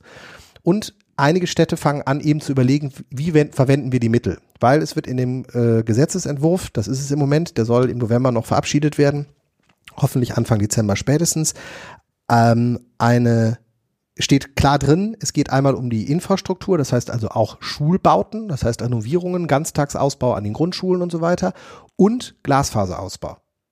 Und ich als sabbatierender Medienberater im Moment, ich nenne mich nicht Medienberater, ich unterstreiche das jetzt nochmal, weil es schon Schwierigkeiten gab, sondern ich bin pädagogischer Berater als sabbatierender Medienberater am Medienzentrum Wuppertal, hab halt mir diese, ähm, Mein Gott, sowas gibt's nur unter Lehrern. oh, es ist heiß, ähm, Du ist, berätst die Medien oder was? Gen- ja, ja, genau. Ähm, Beamtenkack. pädagogischer. Nein, aber ist auch, ähm, ich ähm, habe mir halt diese ähm, Glasfasergeschichte so Ja. rausgenommen, habe gesagt, so, und was machen wir jetzt? Und bin halt zu meiner, nicht Vorgesetzten, aber im Medienzentrum, die das leitet, gesagt, wie weit sieht's denn da aus? Ja, müssen wir mal gucken. Ich sage, wäre es nicht gut, wenn wir mal fragen, wie der Chef über dir das macht? Und der Chef über ihr war so, ja, da wird wohl gesprochen, das ist ähm, übermorgen das Gespräch, aber ich weiß nicht, was da läuft. Und wir so, wir brauchen aber morgen ein Gespräch, damit wir dich schon mal briefen können, was nämlich da übermorgen für Genau. uns wichtig ist. Und dann war in dem Gespräch übermorgen, hat man festgestellt, dass der Chef von den beiden, also es sind ja dann immer Abteilungen, da auch dran war und dass eine andere Abteilung schon Geld eingefordert hat und so weiter. Und plötzlich war klar, wenn wir jetzt nicht auch sagen, hallo, die Digitalisierung der Infrastruktur für, also Breitbandanschluss WLAN an den Schulen ist wichtig, dann wäre das Geld möglicherweise anders verwertet worden. Das heißt, du musstest da sozusagen aktiv Schon werden klar. und du stellst fest, am Ende kriegst du plötzlich einen Etat zur Verfügung gestellt, den du dir kaum hättest gewünscht. Also der ist dann hinterher, also der ist auch jetzt noch nicht klar, ich werde da auch jetzt nicht drüber sprechen, aber es ist eine realistische Chance ergibt sich, dass wir in den nächsten vier, fünf Jahren so viel Geld haben, dass wir tatsächlich die Anbindung der Schulen ans Glasfasernetz und eine WLAN-Ausstattung der Schulen, das ist nicht mehr Wunsch, sondern es ist tatsächlich unterfüttert mit Geld. Und diese Geschichte, Ja, aber das haben wir doch alles hinter uns. nein, das haben wir nicht hinter uns. Das haben wir nicht an den Schulen hinter uns. Die Schulen haben das nicht. Darf ich dir kurz deine Bildungsstätte hier zu Augen führen, die mit einem äh, 20.000er äh, DSL-Leitung angebunden ist? Naja, gut, diese Bildungsstätte hat das umgekehrte Problem. Sie hat ein Konzept, aber kein Netz. Ja? Genau. Aber ganz häufig haben die, äh, ganz häufig, oder jetzt stellt sich bei euch genau der, der umge das umgekehrte Phänomen. Du hast ein Netz, aber kein Konzept. Genau, und das ist mir total egal. Weil in diesem Fall. Äh, es Ja, dann ist wird's halt richtig- nicht genutzt. Nein, nein, und das geht, das gibt es eben nicht. Weil, und das ist das Schöne, dass diese ganze Diskussion, wollen wir erst die Hardware in die Schule tun oder machen wir dazu Fortbildungen oder wollen die Fortbildung muss definitiv parallel zur Hardware, die gilt bei der Digitalisierung und bei dem Breitbandanschluss nicht. Denn Digitalisierung, das heißt genau. Breitbandanschluss und WLAN, Und dann Konzept vorlegen, genau. auch das nicht. In jeder Schule, wo Glasfaser aus der Wand kommt und die WLAN haben, die werden das WLAN nutzen. Weil es einfach inzwischen so überall normal ist, dass man Internet hat, dass man es nutzen möchte. Die Frage ist, was für ein Konzept bildet sich dann? Aber ich kann den doch nur auch Konzepte glaubhaft abnehmen, wenn sie die Infrastruktur im Haus haben. Und die Investitionskosten für Glasfaser und WLAN sind so hoch, dass du nicht sagen kannst, zeigt mir erstmal das Konzept des Trockenschwimmens, bevor wir euch ein Schwimmbad ins Keller tun. Ja, ja warte mal, warte mal, Felix, mal. Äh, warte mal. Das, so ist es bisher immer gelaufen, dass alle Schulen ein Konzept vorlegen müssten, damit genau. sie was kriegen. Genau. Und das das führt, äh, das führt nicht ins Gute. Genau. Wir haben aber jetzt Realitäten eine ganz andere. Das heißt, wir haben Geld versprochen gekriegt und genau. wir schreien bitte alle jetzt genauso wie du es machst hier und müssen uns jetzt richtig ransetzen und die guten Konzepte auch entwickeln dafür. Das ist genau, aber jetzt, nicht, nicht in dieser Abhängigkeit, erst wenn das Konzept da ist, gibt es auch das Geld. Nein, die Infrastruktur nein, kommt. Nein, so, das, jetzt parallel ist, dazu Konzepte. Genau. Weil wir aber auch sagen genau. können, Ihr könnt genau. die Konzepte auch umsetzen, weil wir versprechen euch, dass die Infrastruktur da ist. Wir haben nicht mehr dieses Problem, dass sie ein super Medienkonzept haben und dann gibt's fünf iPads. Erklär ja, mir bitte vergessen. den Unterschied zu Schulen ans Netz, wo, wo man auch wahnsinnig viel Geld anfasste, wo man auch irgendwie sagen musste, keine Schule wird es sich erlauben können, den Computerraum, den, den die da für 50.000 Euro hingestellt bekommen haben, oder 50.000 Mark waren das damals, äh, dass, dass den nicht zu nutzen, kein Konzept dafür zu haben. Die haben dann eins. Ja.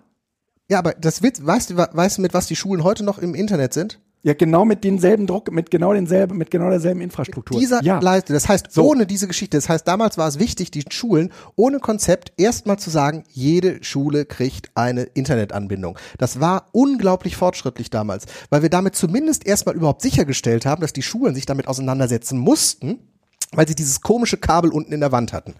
Da kam ja Internet raus. Das heißt, es konnte keiner sagen, ich, Entschuldigung, damit beschäftige ich mich nicht, das haben wir doch noch nicht mal hier.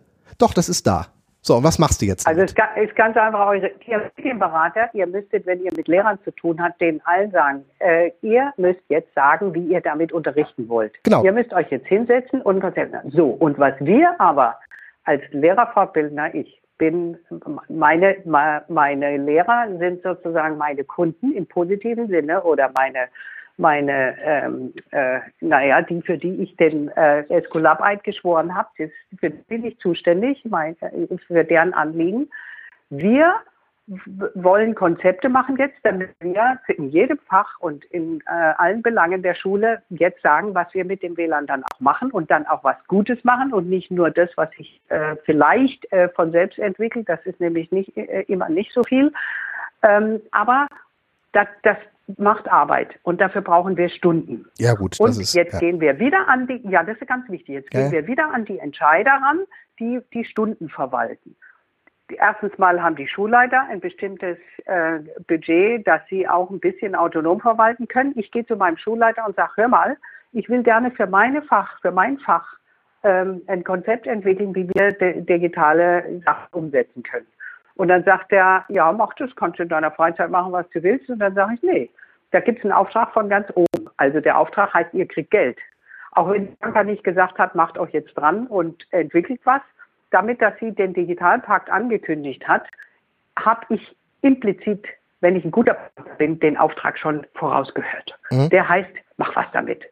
Und jetzt sage ich, lieber Schulleiter, ich habe 26 Stunden Unterricht unter diesem äh, äh, Joch kann ich das leider nicht machen. Ich habe aber eigentlich so unheimlich gute Ideen. Kannst du mir nicht dafür zwei Stunden ermäßigen, dass ich für dich und für deine Schule und für unsere Schule das Konzept mache für mein Fach Deutsch oder so? Und äh, das ist das, was man eigentlich hinkriegen muss, dass man äh, die Lehrer am Munter ermutigt, dass sie ihre Ideen, es haben nicht alle Lehrer sowas, aber die Lehrer, die sich jetzt äh, sammeln, meinetwegen bei äh, Michailovic oder sonst wo, und überlegen, wie sie noch mehr Lehrer davon überzeugen, was man da alles mit Tolles machen kann.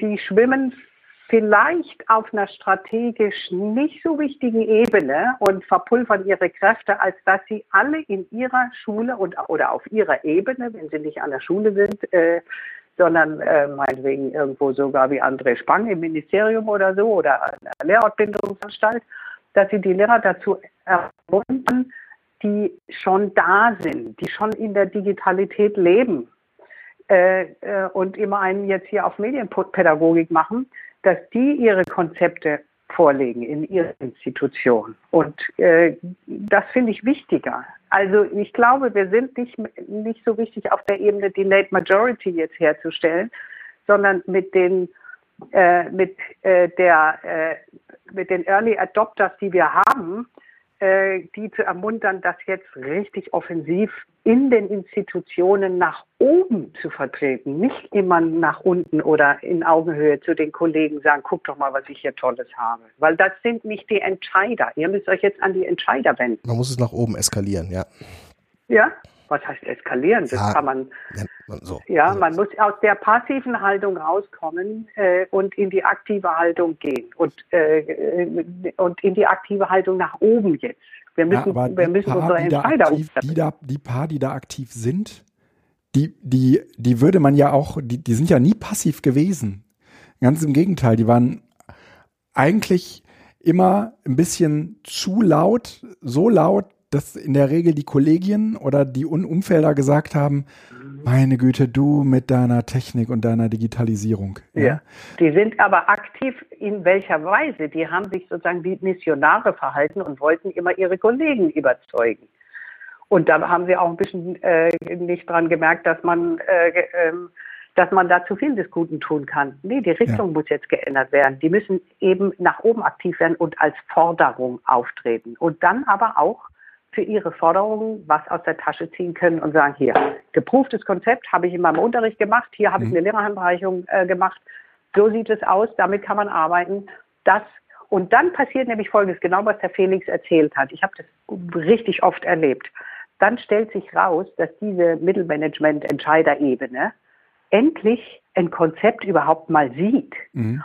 Und das erlöst sie aus dem Problem, selber eins zu entwickeln. Es mhm. ist mir hier ganz oft passiert, dass ich der Einzige war, der was vorzulegen hatte. Und in ihrer Not, dass sie gleich morgen, genau wie Felix erzählt hat, aber ihrem nächsthöheren Vorgesetzten irgendwas vorzulegen haben, müssen sie deins nehmen, auch wenn es ihnen vielleicht gar nicht gut gefällt, weil sie nämlich kein eigenes haben. Und sowas passiert immer wieder. Da ist jetzt die Möglichkeit. Also was mir daran sehr gefällt, ist, dass wir damit sozusagen tatsächlich in der Lage sind, einen Gegenentwurf zu einer durch äh, wirtschaftsnahe Organisationen getriebene Bildungsrevolution äh, ähm, ja angehen zu können. Ja, ja, also ja, also in dem Augenblick, wo dir ein Staat oder oder das Land Geld gibt, ähm, hat es sozusagen ein anderes Interesse. Ja, was ähm, also letztendlich mag sein, Felix, dass es um Wahlen geht, ja, aber ähm, das ist sozusagen ähm, nicht das an das Geld gekoppelt. Ja, das, das Geld ist nicht daran gekoppelt, dass danach. Wenn man heute glaubt, dass man sich besser wählen lässt, wenn man die Schulen digitalisiert, finde ich das durchaus ein legitimes Mittel. Absolut in Ordnung. Also. Aber es ist nicht daran gekoppelt. Das ist übrigens auch einer dieser Zeichen dafür, dass Lisa am Anfang ihres Aufsatzes sagt, die Digitalisierung ist da. Das ist jetzt die Frage, wie. Und in dem Moment, wo eben diese Fördergelder laufen, ist das genau diese Aussage. Das ist nichts mehr, was man diskutiert. Spitzer ist weg vom Fenster. Der ist nicht mehr, der, der diskutiert jetzt mit, aber der gehört eigentlich nicht mehr dazu, weil alle eigentlich inzwischen entschieden haben, äh, das ist irrelevant. Ich, ich könnte dir wahrscheinlich irgendwie genügend Eltern nennen, die äh, es sagen geht um würden, die Entscheider. wenn du mal wissen willst, was Digitalisierung anrichtet, dann lies bitte mal den Spitz. Richtig, aber Mann. es gibt, wird Geld in den Hand genommen und es sind demokratische Strukturen und es wird oben in den demokratischen Strukturen Geld in die Hand genommen, die Entscheidungen ja. treffen, die genau gegen Spitze laufen.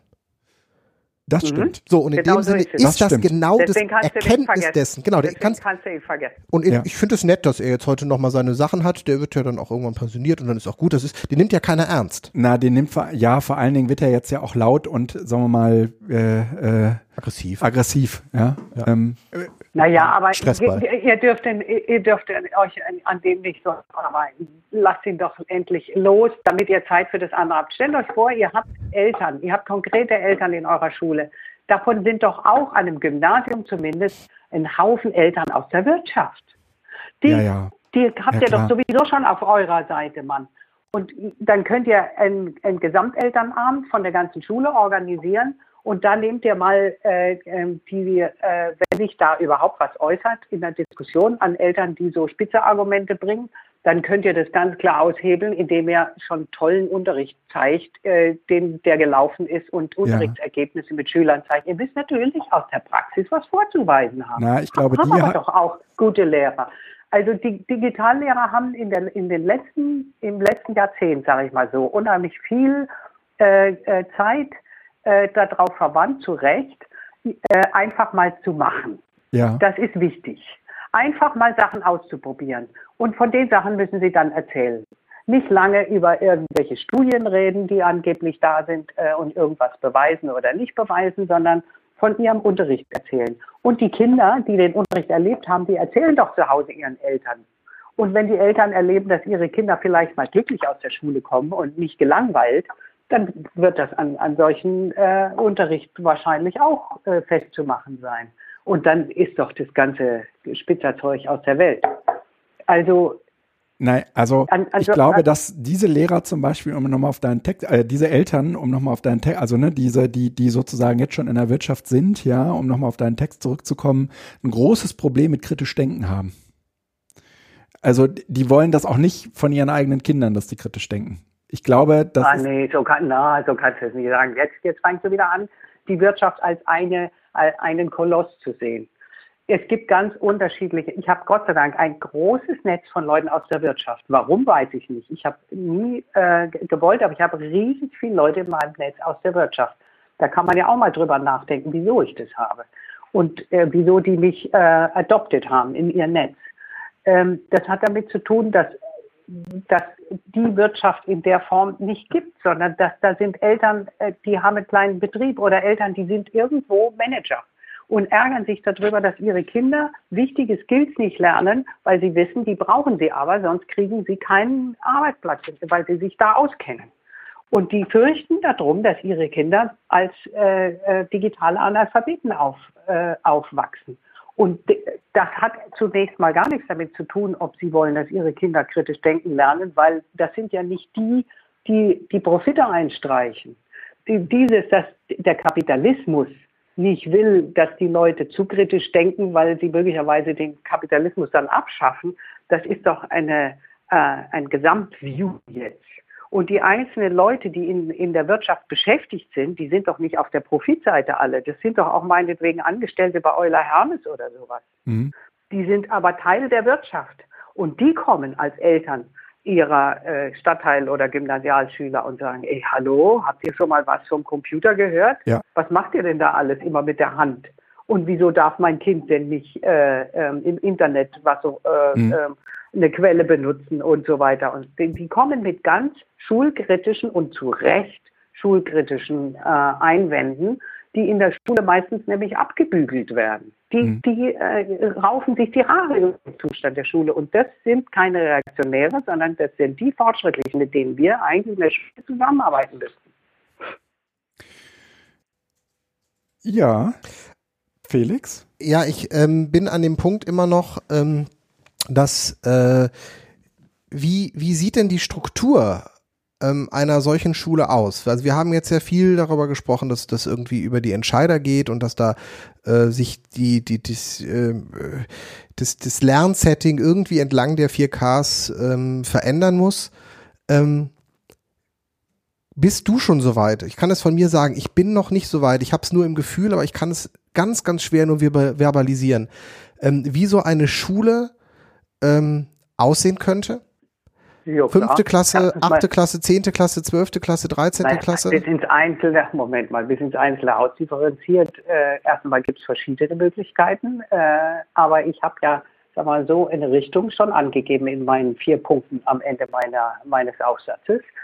Und selbstverständlich sind das alles Sachen, die auch nicht neu sind. Das heißt, du kannst sie sogar teilweise an Schulen schon in Action sehen.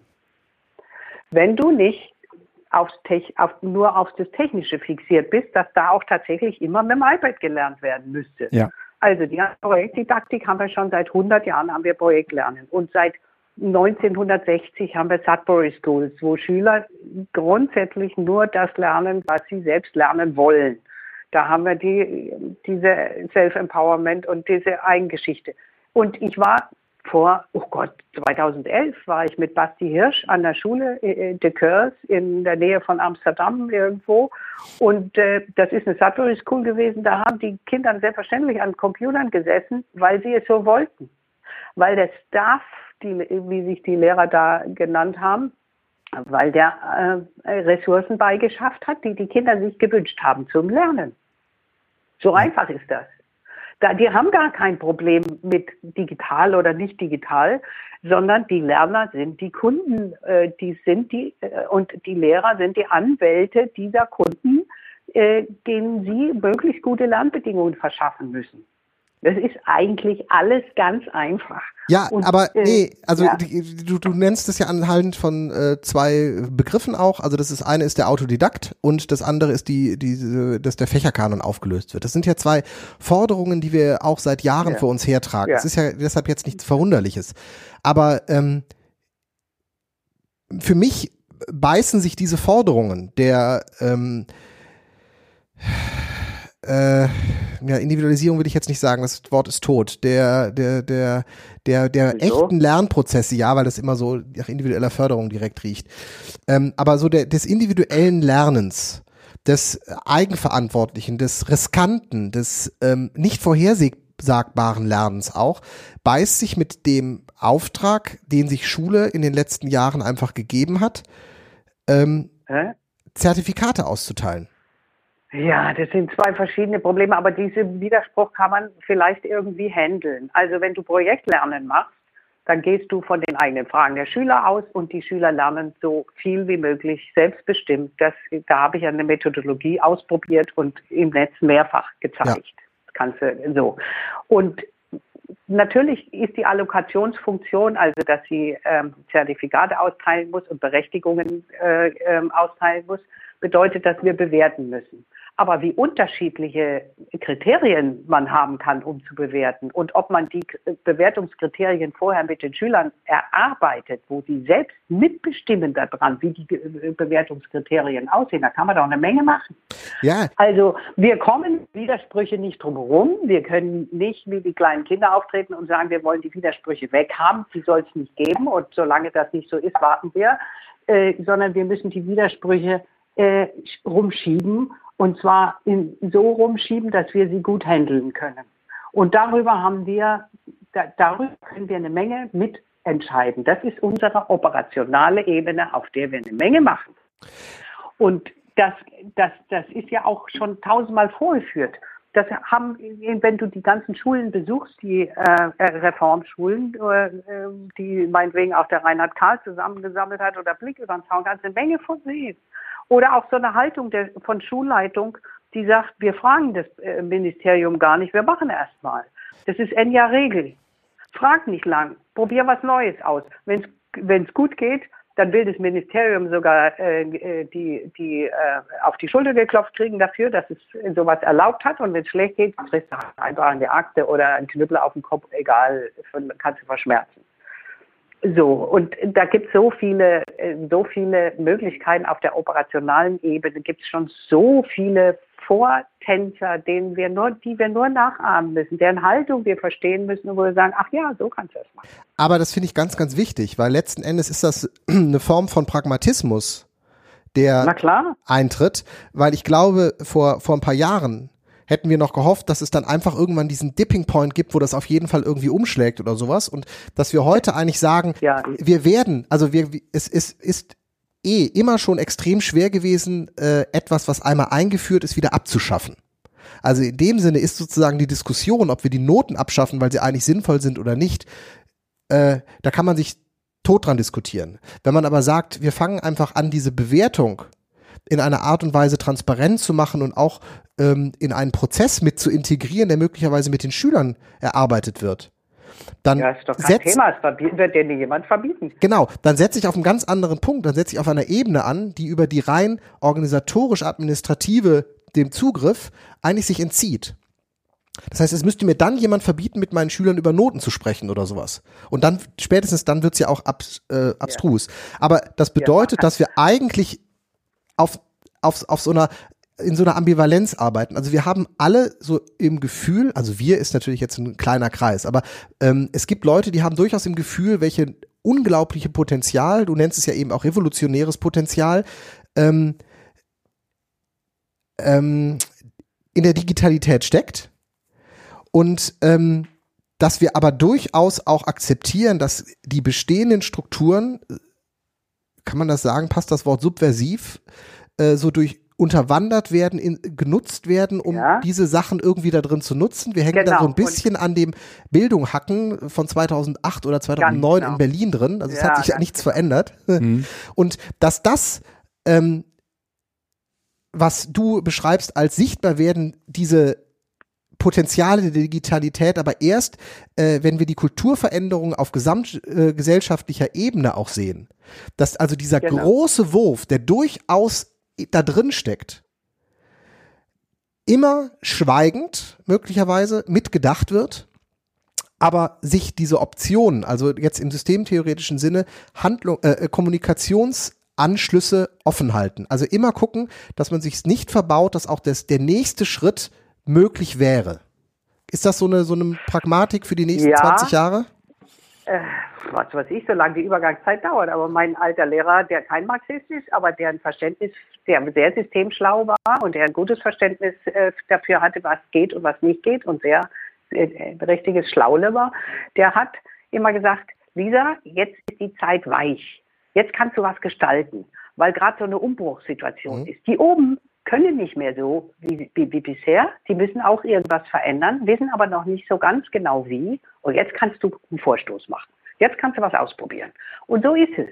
Mhm. Und die Vorstellung, das entspricht eben nicht der traditionellen Haltung von Lehrern, die immer warten, dass von oben eine Ausführungsbestimmung kommt, wie sie es machen sollen und die sich dann einbilden, sie wären die armen Leute, die immer mit einem Bein im Gefängnis stehen. Dabei sind sie die, die denen das allerdings am wenigsten passiert und die die abgesichertsten überhaupt sind. Äh, also diese braven Abnicker nach oben und immer warten, dass sie Befehle kriegen, äh, die, die können natürlich nichts ändern, weil sie nämlich gar nichts ändern wollen. Aber die, die was ändern wollen und die neugierig und experimentierfreudig sind und die auch, wie du sagst, mal ein Risiko eingehen, äh, was auszuprobieren und hinterher vielleicht dafür auf die Nase zu kriegen, für die ist ihre Zeit jetzt gekommen, um das mal zu sagen. Und das wissen tatsächlich dann nur die, die ein Verständnis für das Big Picture haben, in welchem Zustand die Gesamtgesellschaft ist. Das meine ich tatsächlich. Äh, wenn man das Verständnis nicht hat äh, und das, äh, die digitale Umbruchssituation so nicht sieht, dass die ganze Gesellschaft in der Transformation ist und nicht nur die bundesdeutsche Gesellschaft, sondern die Weltgesellschaft, also die ganze Epoche äh, im Übergang ist, äh, dann hat man, kann man diese Haltung nicht einnehmen, dass man da jetzt bitte mitmischen will und auch die Stelle finden muss, an der man am besten mitmischen kann. Und es ist auf jeder einzelnen Ebene gibt es da eine Stelle, weil jedenfalls ist das die marxistische Vorstellung, Widersprüche bewegen die Welt, aber die Widersprüche sind nicht gerammelt fest, außer der Klassenwiderspruch vielleicht, äh, sondern die äußern sich äh, mal an dieser und mal an jeder Stelle. Mhm. Das weiß zum Beispiel jeder Lehrer. Er kann selber entscheiden, will er den Widerspruch zwischen sich und den Schülern haben oder zwischen sich und den Eltern oder zwischen sich, also den Widerspruch, der dadurch entsteht, dass er was tut, wie er denkt, und oder zwischen sich und den Vorgesetzten oder zwischen sich und den Kollegen. Ich habe den Widerspruch immer zwischen mich und die Kollegen und die, die, Schulleitung geschoben, weil ich wollte ihn nicht mit den Schülern haben, weil das sind meine Kunden. Mhm. Und äh, für die bin ich da. Und dann habe ich lieber vom Schulleiter eins auf die Nase gekriegt und habe dafür mit meinen Schülern schön gearbeitet. Auch wenn, das, wenn ich nicht so gearbeitet habe, wie es erlaubt war. Oder ich habe lieber Stress mit meinen Kollegen gekriegt, die äh, sich geärgert haben darüber, dass die Schüler zu ihnen sind und gesagt, bei Frau Rosa dürfen wir aber das. Und dann sind die natürlich hinterher im Lehrerzimmer zu mir gekommen und haben mich beschimpft, Lehrer, weil ich ihnen ins Suppe gespuckt habe. So, das war meine Entscheidung, wo ich den Widerspruch haben möchte. Ja. Und das kann, das entscheidet, ohne dass er es vielleicht rechtlich klar macht, jeder Lehrer. Aber alle Lehrer leiden unter dem gleichen Widerspruch. Und jeder schiebt ihn dahin, wo er ihn am besten aushalten kann. Und ein Großteil der Lehrer hat lieber Krach mit Schülern, weil das sind ihre Untergebenen und nicht ihre Kunden, im positiven Sinne. Äh, aber auf keinen Fall wollen sie Krach mit den Kollegen haben, weil es ist ihre Socializing, von denen wollen sie geliebt werden. Und auf gar keinen Fall wollen sie Krach mit den Vorgesetzten haben, weil das können sie nicht aushalten. Mhm. Das haben sie schon damals nicht ausgehalten, als ihr Vater mit ihnen rumgeschrieben hat. Und deswegen können sie das nicht aushalten, wenn der Schüler, Schulleiter mit ihnen schreibt.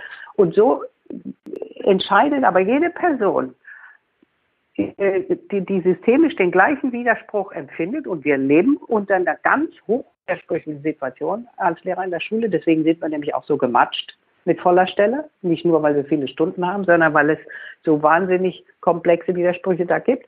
Aber wir entscheiden, wie wir den Widerspruch äh, operational äh, handeln.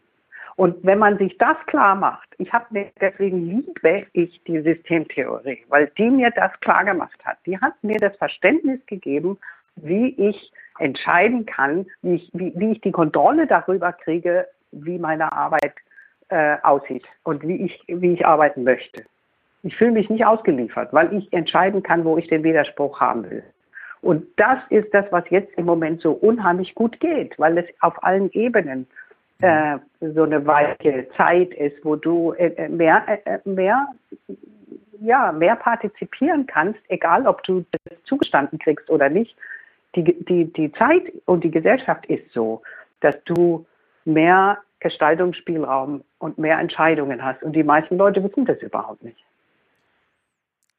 Äh, Lisa, immer wenn ich dir so, so, zuhöre oder äh, Texte von dir lese, das geht mir in Gesprächen mit Felix witzigerweise äh, genauso, habe ich nie das Gefühl, irgendwie ähm, anderer Meinung sein äh, zu können. Ähm, und trotzdem glaube ich, dass es da draußen äh, nach wie vor ein Riesenmissverständnis gibt, wenn wir von digitaler oder digitalisierter Bildung reden weil sie halt glauben, es hätte im Innersten eigentlich, also es sei eine digitale Bildung. Ja, also es, äh, diesen, diesen, äh, mhm. diesen Punkt, den, den Felix gerade eben schon mal machte. Aber ich finde, man kann nicht oft genug sagen,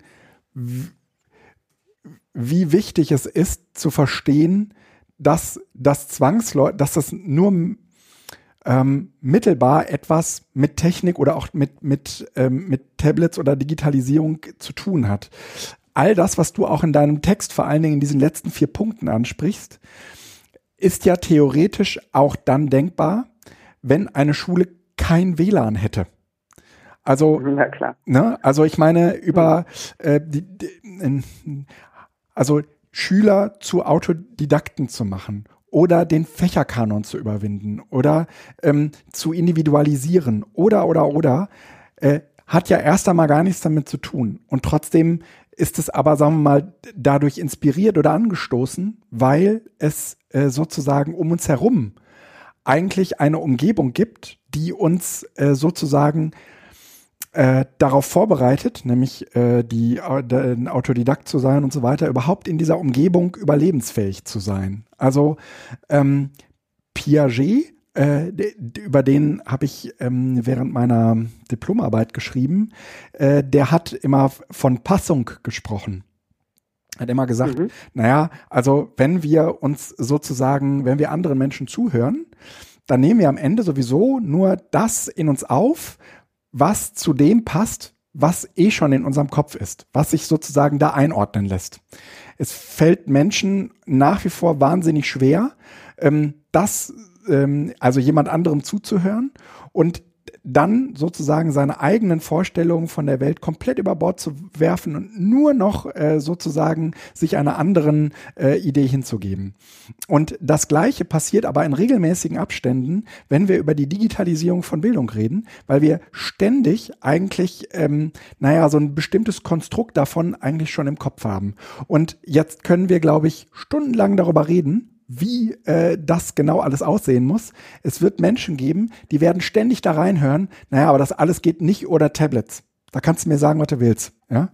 Und ich würde sagen, das äh, äh, hat sozusagen an, in diesen Überlegungen eigentlich erstmal überhaupt nichts zu tun. Dass man am Ende äh, eventuell in diesem ganzen äh, Schulbildungsgewurstel äh, in der digitalisierten Welt äh, auch ein Tablet oder ein Computer benutzt, das liegt ja relativ nahe, ist aber eigentlich gar nicht so zwingend erforderlich, wie man immer zu glauben meint.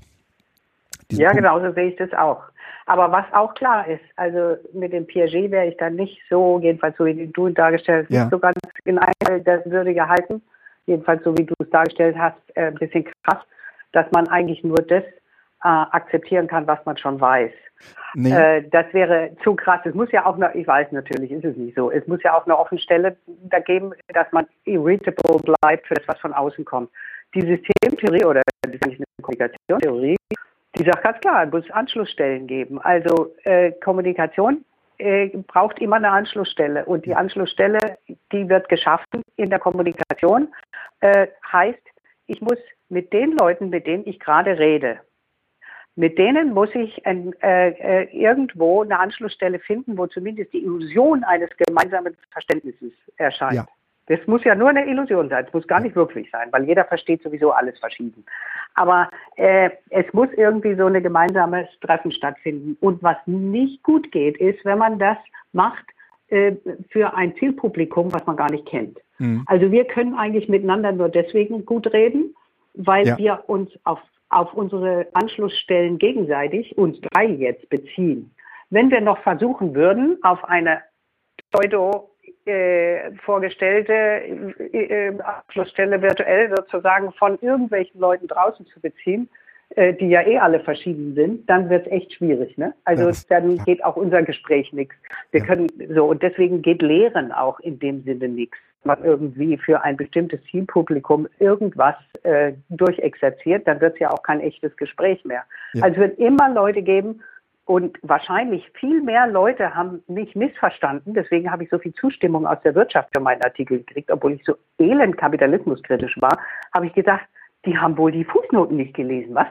Weil äh, das gibt es ja wohl nicht, dass ich ähm, äh, von Bertelsmann äh, äh Zustimmung kriege und Like. Nein, und da, ja das ist das, die ja? haben das Roboter laufen auf digitale Bildung und liken alles dann wahrscheinlich. Nein. Genau, genau, nein, nein, nein, nein. Aber der äh, Artikel ist doch da total du, du, unmissverständlich.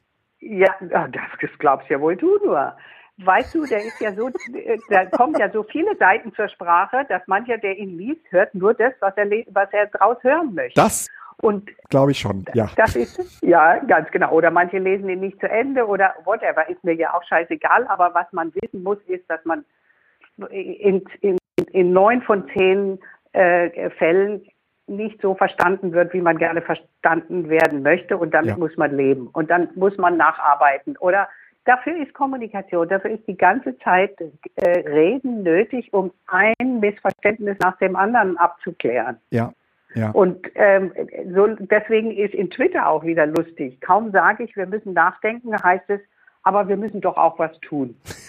Verstehst du, kriegst immer. Ja, gut, aber das sind diese die Kack 140 Zeichen. Hingehalten. Nein, nein, nein. Wenn, wenn alles zusammen in 140 Zeichen gepasst hätte, hätte sich niemand beschwert. ja, das ist aber auch keine Kommunikation mehr, weil wenn alle alles gleich verstehen, ist tote Hose. Genau. Dann ist Stille. Und deswegen brauchen wir auch für unsere Podcasts immer so lange, weil ja. eigentlich sagen wir ein und dasselbe äh, zwei Stunden lang auf so viele verschiedene Art und Weisen, äh, dass äh, am Ende zumindest irgendwie ein nennenswerter Anteil von Menschen sagen kann, okay, sehe ich genauso. Ne? Aber weißt du was, Guido, deswegen habe ich jetzt mal einen Vorschlag. Ja. Ladet euch doch mal jemanden ein, mit dem ihr so richtig streiten könnt. Das machen wir beide untereinander doch eigentlich. Das habe ich, ich habe da einmal so ein Podcast-Format gehabt, da habe ich mich mit jemandem gestritten. Aber das ist auf Dauer so anstrengend und ähm, irgendwie so äh, unangenehm, weil sich am Ende natürlich die Frage stellt, ob man das überhaupt veröffentlichen sollte. Ne? Wieso? Naja, das ist, doch, ist doch richtig spannend. Kennst du Podiumsdiskussionen, wo lauter, lauter einverstandene Leute sitzen? Ja. Für das Publikum total langweilig. Ja also ich, du musst ja nicht gleich den Spitzer einladen, der wird vielleicht auch nicht zu dir kommen, aber nee. sowas ähnliches, wo du mal richtig Saures geben. Mhm.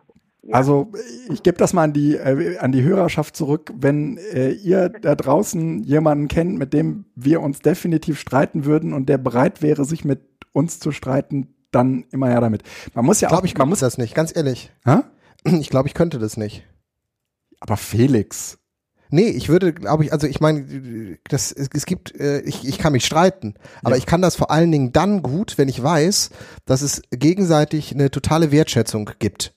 Also ich kann dann auch wirklich ganz fies an die Kandare fahren, wenn ich weiß, dass das jetzt hier nichts Persönliches ist. ah, ja gut. Und gut, in dem Moment, glaube ich, wo ich jemanden hätte, den ich sonst nicht in meinem direkten Bekanntenkreis habe, und das habe ich natürlich keinen, mit dem ich mich Ja. so streiten würde, wie die Lisa das gerne von mir hätte. Also eigentlich bist du diejenige, Lisa. Aha. Worüber haben wir gestritten? Nein, leider nicht, Das aber ich hatte eigentlich, ich hatte immer Ja. Angst. Früher. Also Dass- vor diesem dass ich Podcast. Mund fahre. Oder? Ja, dass du halt Was? so diese, diese Dinge grundsätzlich über die Begrifflichkeiten und Definitionsfragen so aushebelst, dass ich am Ende auch sage, so. Und dann Und ich, war so? War, Nein, nein, nein, das war sehr konstruktiv. Ich, äh, ich äh, habe ähm, den Tweet mir unterdrückt, den ich jetzt hier zum Besten gebe. Da ist Lisa fast altersweise geworden mit diesem Artikel.